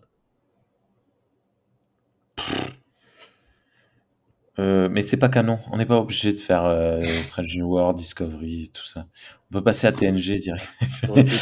Euh, alors, bah, de ce que j'en ai vu, j'ai vu que la première saison hein, pour le moment de Strange New World. Je peux. je- Euh, Pardon. excusez-moi. beaucoup, de- euh, beaucoup de. Bah, je sais pas, c'est- c'est pas- c'est- c'est- il donne des ordres, Pike? Charismatique. Parce que il n'y a pas de, de, de concertation, il me semble. Bon, il délègue. hein. Oui. En fait, c'est. je sais pas. Non, c'est pas évident hein, pour euh, Pike. Non, Mm. si, charismatique. Je pense que c'est appuyé comme ça dans le, dans le truc. en- Non? Mais est-ce qu'il a toujours des solutions dans les moments de crise? C'est ce que c'est ce que Matou disait quand on a fait l'enregistrement tous les trois de par rapport à la première saison de Strange World, c'est qu'il établit rarement des plans lui-même en fait. Il laisse les autres le faire. C'est vrai? C'est c'est ce que je crois que c'est ce que tu avais dit Matou si je dis pas de. Ouais, enfin, de- D'une manière générale, oui, mais euh, t'en penses quoi, toi, Margot? Euh, Bah, honnêtement, après, j'ai j'ai peu de souvenirs de la saison 1, mais. Non, non, mais donne toutes les saisons. Il y a que moi qui n'ai vu que Ah ça. oui, mais non, mais par- parce que pour la 2, vraiment. euh, Bah, en fait, j'ai je l'ai- j'ai l'impression que dans. C'est peut-être juste la saison 2 pour l'instant, mais j'ai pas l'impression d'avoir vu beaucoup Pike agir, en fait, dans cette deuxième saison. Euh, C'est beaucoup les officiers qui prennent des décisions et qui font des choses, et toi, t'es en mode. Est-ce que, est que Pike est au courant que vous êtes en train de faire Le- ça? Parce que le- je suis pas sûr le- qu'il soit au courant que vous êtes en train de faire ça. En, en fait, en fait, le problème, Matou, c'est que tu, po- tu poses cette question-là, mais il faudrait limite faire une, une deuxième partie dessus. De toute façon, si on se grouille pas, on va devoir faire une autre partie dessus. Mais parce que euh, moi, avant, enfin, moi, je veux bien essayer de répondre à cette question par rapport à Pike, et même tu peux mettre Lorca et Burnham dans le, dans le même sac, tu peux mettre l'amiral Vance aussi dans le même sac tant qu'on y est. Le problème, c'est qu'à mon avis, il faudrait déjà voir si euh, l'autorité qui émane de ces personnages-là, qui est censée émaner de ces personnages-là, correspond aux définitions qu'on en a données avant, en fait, correspond à, ce que tu, à tout ce que tu as détaillé par rapport euh, au fonctionnement d'eux, euh, etc., etc. Le problème, c'est que moi, je remets même ça en question, parce que, voilà, entre Michael qui a une autorité christique, euh, c'est au-delà du charisme à ce niveau-là, s'il n'y a pas spécifiquement de légitimité. Pike, effectivement, il échafaude très rarement des plans, il laisse beaucoup de liberté, très peu de sanctions. Euh, à ses, à ses officiers. Donc du coup, est-ce qu'on est encore dans ce cadre euh, d'autorité en fait?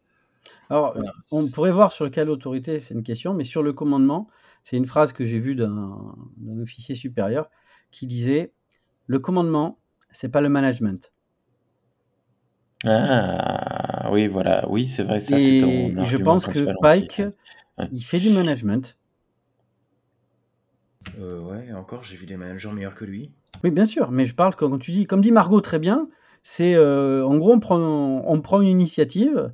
Par exemple, dans le dernier, euh, enfin, dans celui qui a été vu sur le 5, où elles prennent une navette, elles vont dans un trou de verre en prenant juste le meilleur pilote et euh, l'officier de communication euh, de la sorte. Euh, vous en avez parlé au capitaine? J'ai posé la question quand on a visionné l'épisode hier soir. Je, Ah. je- voilà, je- parce que Mais ça- tu vois, dans, dans une logique de management où grosso modo euh, chacun euh, fait à peu près euh, ce qu'il veut, le tout c'est d'avoir un résultat et qu'on n'a pas, tu sais, tous ces process de contrôle, de délibération, de machin, tu vois, ouais, ça fasse. Moi, voilà, si je, je- comme tu dis, moi ce que je remarque, c'est que le flou que l'on trouve fait qu'il y a une question à se poser sur la manière dont on établit Pike en tant que capitaine dans la série. Hmm. Et que pour moi, c'est euh, plus du management qui fait que euh, véritablement, euh, on va dire, euh, exercer une autorité et avoir un commandement. Voilà. Je m'arrêterai là. Donc, euh, Guillaume, c'est pour toi. Ouais. On y va. Picard. Mais, euh, tu l'as dit tout à l'heure, donc euh, on en a parlé tout à l'heure quand tu as défini le truc. Donc, euh, Est-ce que Picard, c'est pas la, formu- la, la figure la plus complète de l'autorité? Si- Tout à fait. C'est la plus complète et il délègue aussi énormément, c'est celui qui est le moins sur le terrain. Est-ce Voilà. qu'il valorise? Euh, oui. Ah oui, il valorise ça. Ça, il, il valorise énormément. Enfin, il fait peut-être un petit peu de favoritisme, mais il valorise énormément d'attaques quand même. hein. On va pas se mentir. Non, mais il en, on valorise d'autres. Mais je, je- je trouve en plus que lui, il fallait porter. euh, vous savez, le. le- Même pas interrogé le- sur Cisco, quoi. Ah, on arrive. Ouais. Le, hum, celui sur, euh, vous savez, le l'épisode où euh, avec Wesley a fait euh, quelque chose euh, qui a mal tourné à l'académie euh, et tout. vous savez, ce, ce fameux exercice, enfin ce, ce fameux euh, oui exercice qui s'est mal déroulé où quelqu'un est mort. euh, vous voyez de quel je parle? Oui, oui, saison 6 avec l'acteur qui jouera plus tard, Tom Paris. Ouais, Voilà. Ben voilà exactement un, ben, un épisode qui repose sur les questions d'autorité et de commandement. Qu'est-ce qui est légitime? Où va ta loyauté? Enfin, voilà. Je veux dire, c'est euh, voilà, TNG avait. Mais Ronald Desmours a toujours. Je rappelle, Ronald Desmours a fait une école militaire. Donc, ce qu'on vient de dire, c'était quelque chose qui est euh, qu'il connaît. Et c'est pour ça qu'il a réussi à très, toujours bien le mettre en scène ou bien d'en montrer les limites avec les Klingons. Donc, euh, et on verra ça pareil dans Battlestar Galactica. Oh, oui. On verra Oh, ça aussi oui. dans Outlander. Vous voyez, on verra ça aussi de For All Mankind. C'est quelqu'un qui, sur ces questions de l'autorité et sur le commandement, sait comment les choses fonctionnent. Après, il sait en jouer. Voilà. Donc, euh, on, on passe sur Picard, Margot, ou tu as quelque chose à dire? Euh, non, j'ai rien à ajouter. Oui, on peut. Ouais. Donc, euh, j'ai gardé pour le, le- le plus, je vais dire le plus spirituel, Isco pour Ah. Rémi. ISPO. Cisco. Cisco. Euh, Cisco, euh, Cisco, alors euh, oui, le fait d'être désigné machin truc fait que souvent il a tendance à, avoir une position charismatique. Mais moi je, je trouve qu'il a quand même un mélange des trois. Il, est, il travaille de, de concert avec son équipe, avec Jadzia et, et Kira Nerys euh, particulièrement il met des choses en place avec euh, comment euh, Odo, euh, donc il lui délègue pas mal de. Je, je c'est- pas mal équilibré. Moi, Enfin je- non, je- c'est pas pas mal équilibré. Il y a les trois formes, un petit peu plus de charismatique. je dirais un peu moins de principe. Oui. Ben, Il est beaucoup moins laxiste que Picard, par exemple. Et, euh, c'est celui qui a le plus de. Enfin, combien de fois Odo euh, ne veut pas, par, euh, par bureaucratie, en fait, ne veut pas respecter cette autorité bureaucratique, par exemple? Ouais, je- je- oui, je, je sais pas. euh, Bah, Odo, c'est celui qui démissionne trop quatre fois dans la série, tu sais. Non, mais euh, je pense qu'il a- choisit ses combats. Oui, c'est vrai, c'est vrai, c'est vrai. Non, mais vrai, tu vois, par exemple, il y a le, celui où moi je trouve qu'il a raison. Mais, euh, c'est- vous savez, celui où Léo Maki, face à. au- Il y a une histoire personnelle entre eux, là, avec un des chefs de Maki. euh, tu sais qu'il est prêt à. Fait qu'il envoie, euh, tu sais, euh, un- une fusée avec un agent qui va rendre la situation toxique pour, tu sais, les Cardassiens, et, etc. Enfin, tu sais. Et lui est prêt à envoyer un missile de l'autre côté pour que ce soit les humains qui soient totalement toxiques. Et il fait une espèce de, de poker entre les deux où l'autre est obligé de voir que il a monté les enchères, ben Cisco les monte aussi. Euh, donc de croire que euh, de s'affranchir de certains principes moraux, ben, Cisco est prêt à le faire pour le contrer.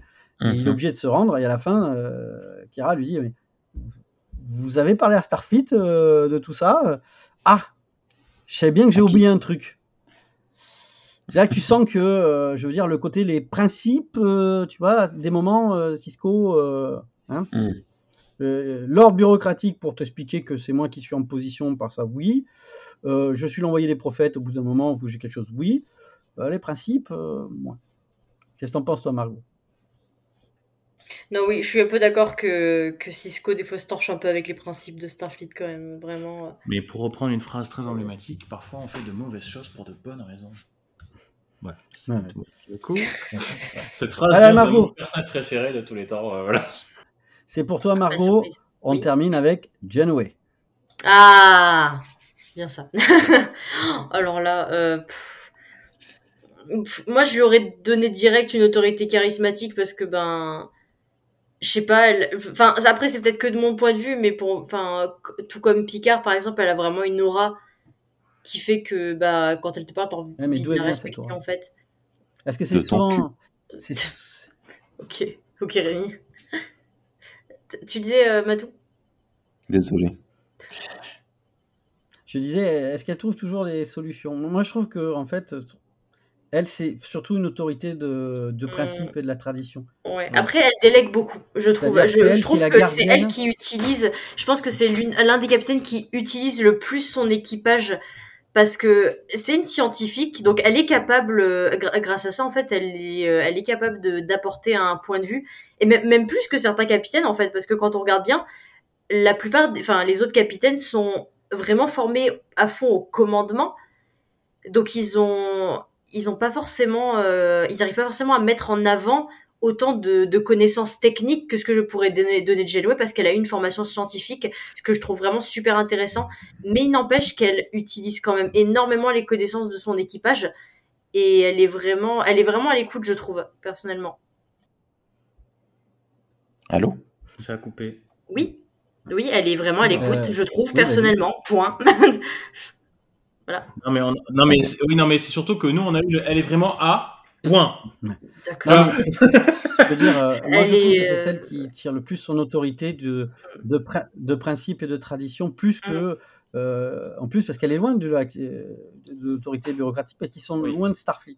Oui. Donc, tu vois, il y a pas. euh, ils sont libérés de ce carcan, donc euh, qu'est-ce qui lui reste?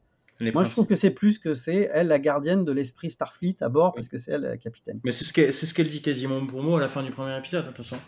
C'est ces principes-là En revanche, euh, ont vous savez ce qu'elle a de spécial en tant qu'usage de son commandement? Alors, je suis d'accord, elle est à l'écoute et tout. Elle valorise. Par contre, c'est de tous les capitaines, c'est elle qui sanctionne le plus.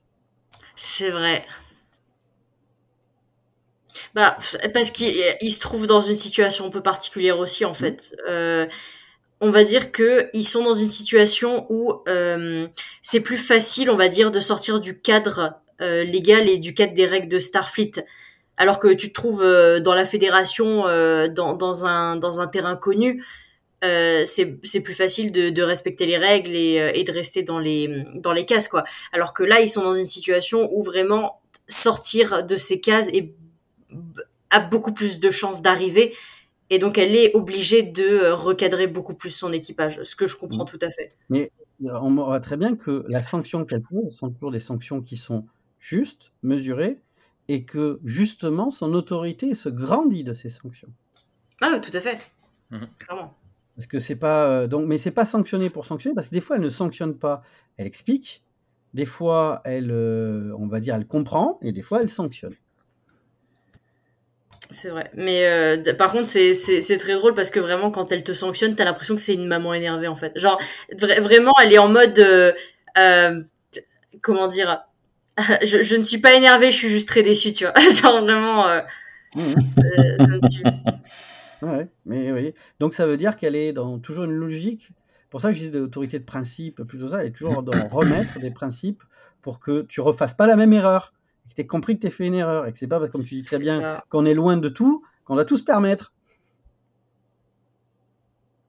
Ouais, c'est pour ça qu'on l'aime. Enfin, perso, c'est c'est une des raisons pour lesquelles c'est un de mes capitaines préférés. Voilà. Quelque chose à rajouter, Voilà. Rémi?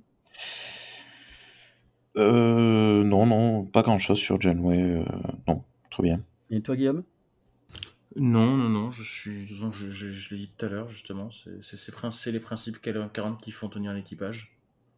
En très grande partie. Et après, il y a beaucoup de concertation, il y a beaucoup de scènes de réunion. Il y a beaucoup de scènes de sanctions aussi, comme je l'ai dit. Ce qui prouve bien qu'on en revient. On peut sanctionner sans être dans l'autoritarisme et que John Way est l'exemple typique de l'autorité et pas l'autoritarisme, même s'il y a beaucoup plus de sanctions. Oui, oui, oui. Non. Elle cherche l'adhésion, elle euh, associe, mais elle est capable de sanctionner quand nécessaire. Et voilà. On, On est, pile poil. On est pile poil. Il reste moins 10 minutes. Allez. Merci beaucoup à toutes et à tous. Ça va couper dans 30 secondes. Euh, merci beaucoup, Matou, pour toutes ces informations sur l'autorité, l'autoritarisme. À bientôt, Guillaume. Euh, merci pour cette, euh, cette petite émission. hein. Matou a pris 80% du temps de parole. C'est bon, c'est bon, c'est cool. Merci beaucoup, Margot. Mais c'était un plaisir d'être là, comme d'habitude. Et merci beaucoup à toi, Matou. Bonsoir tout le monde. Et à bientôt. Allez, on se les garde les, les 15 dernières secondes. Vous avez le droit de dire un seul gros mot chacun. Vas-y, Margot. Euh, merde. À moi. Burnham. Oh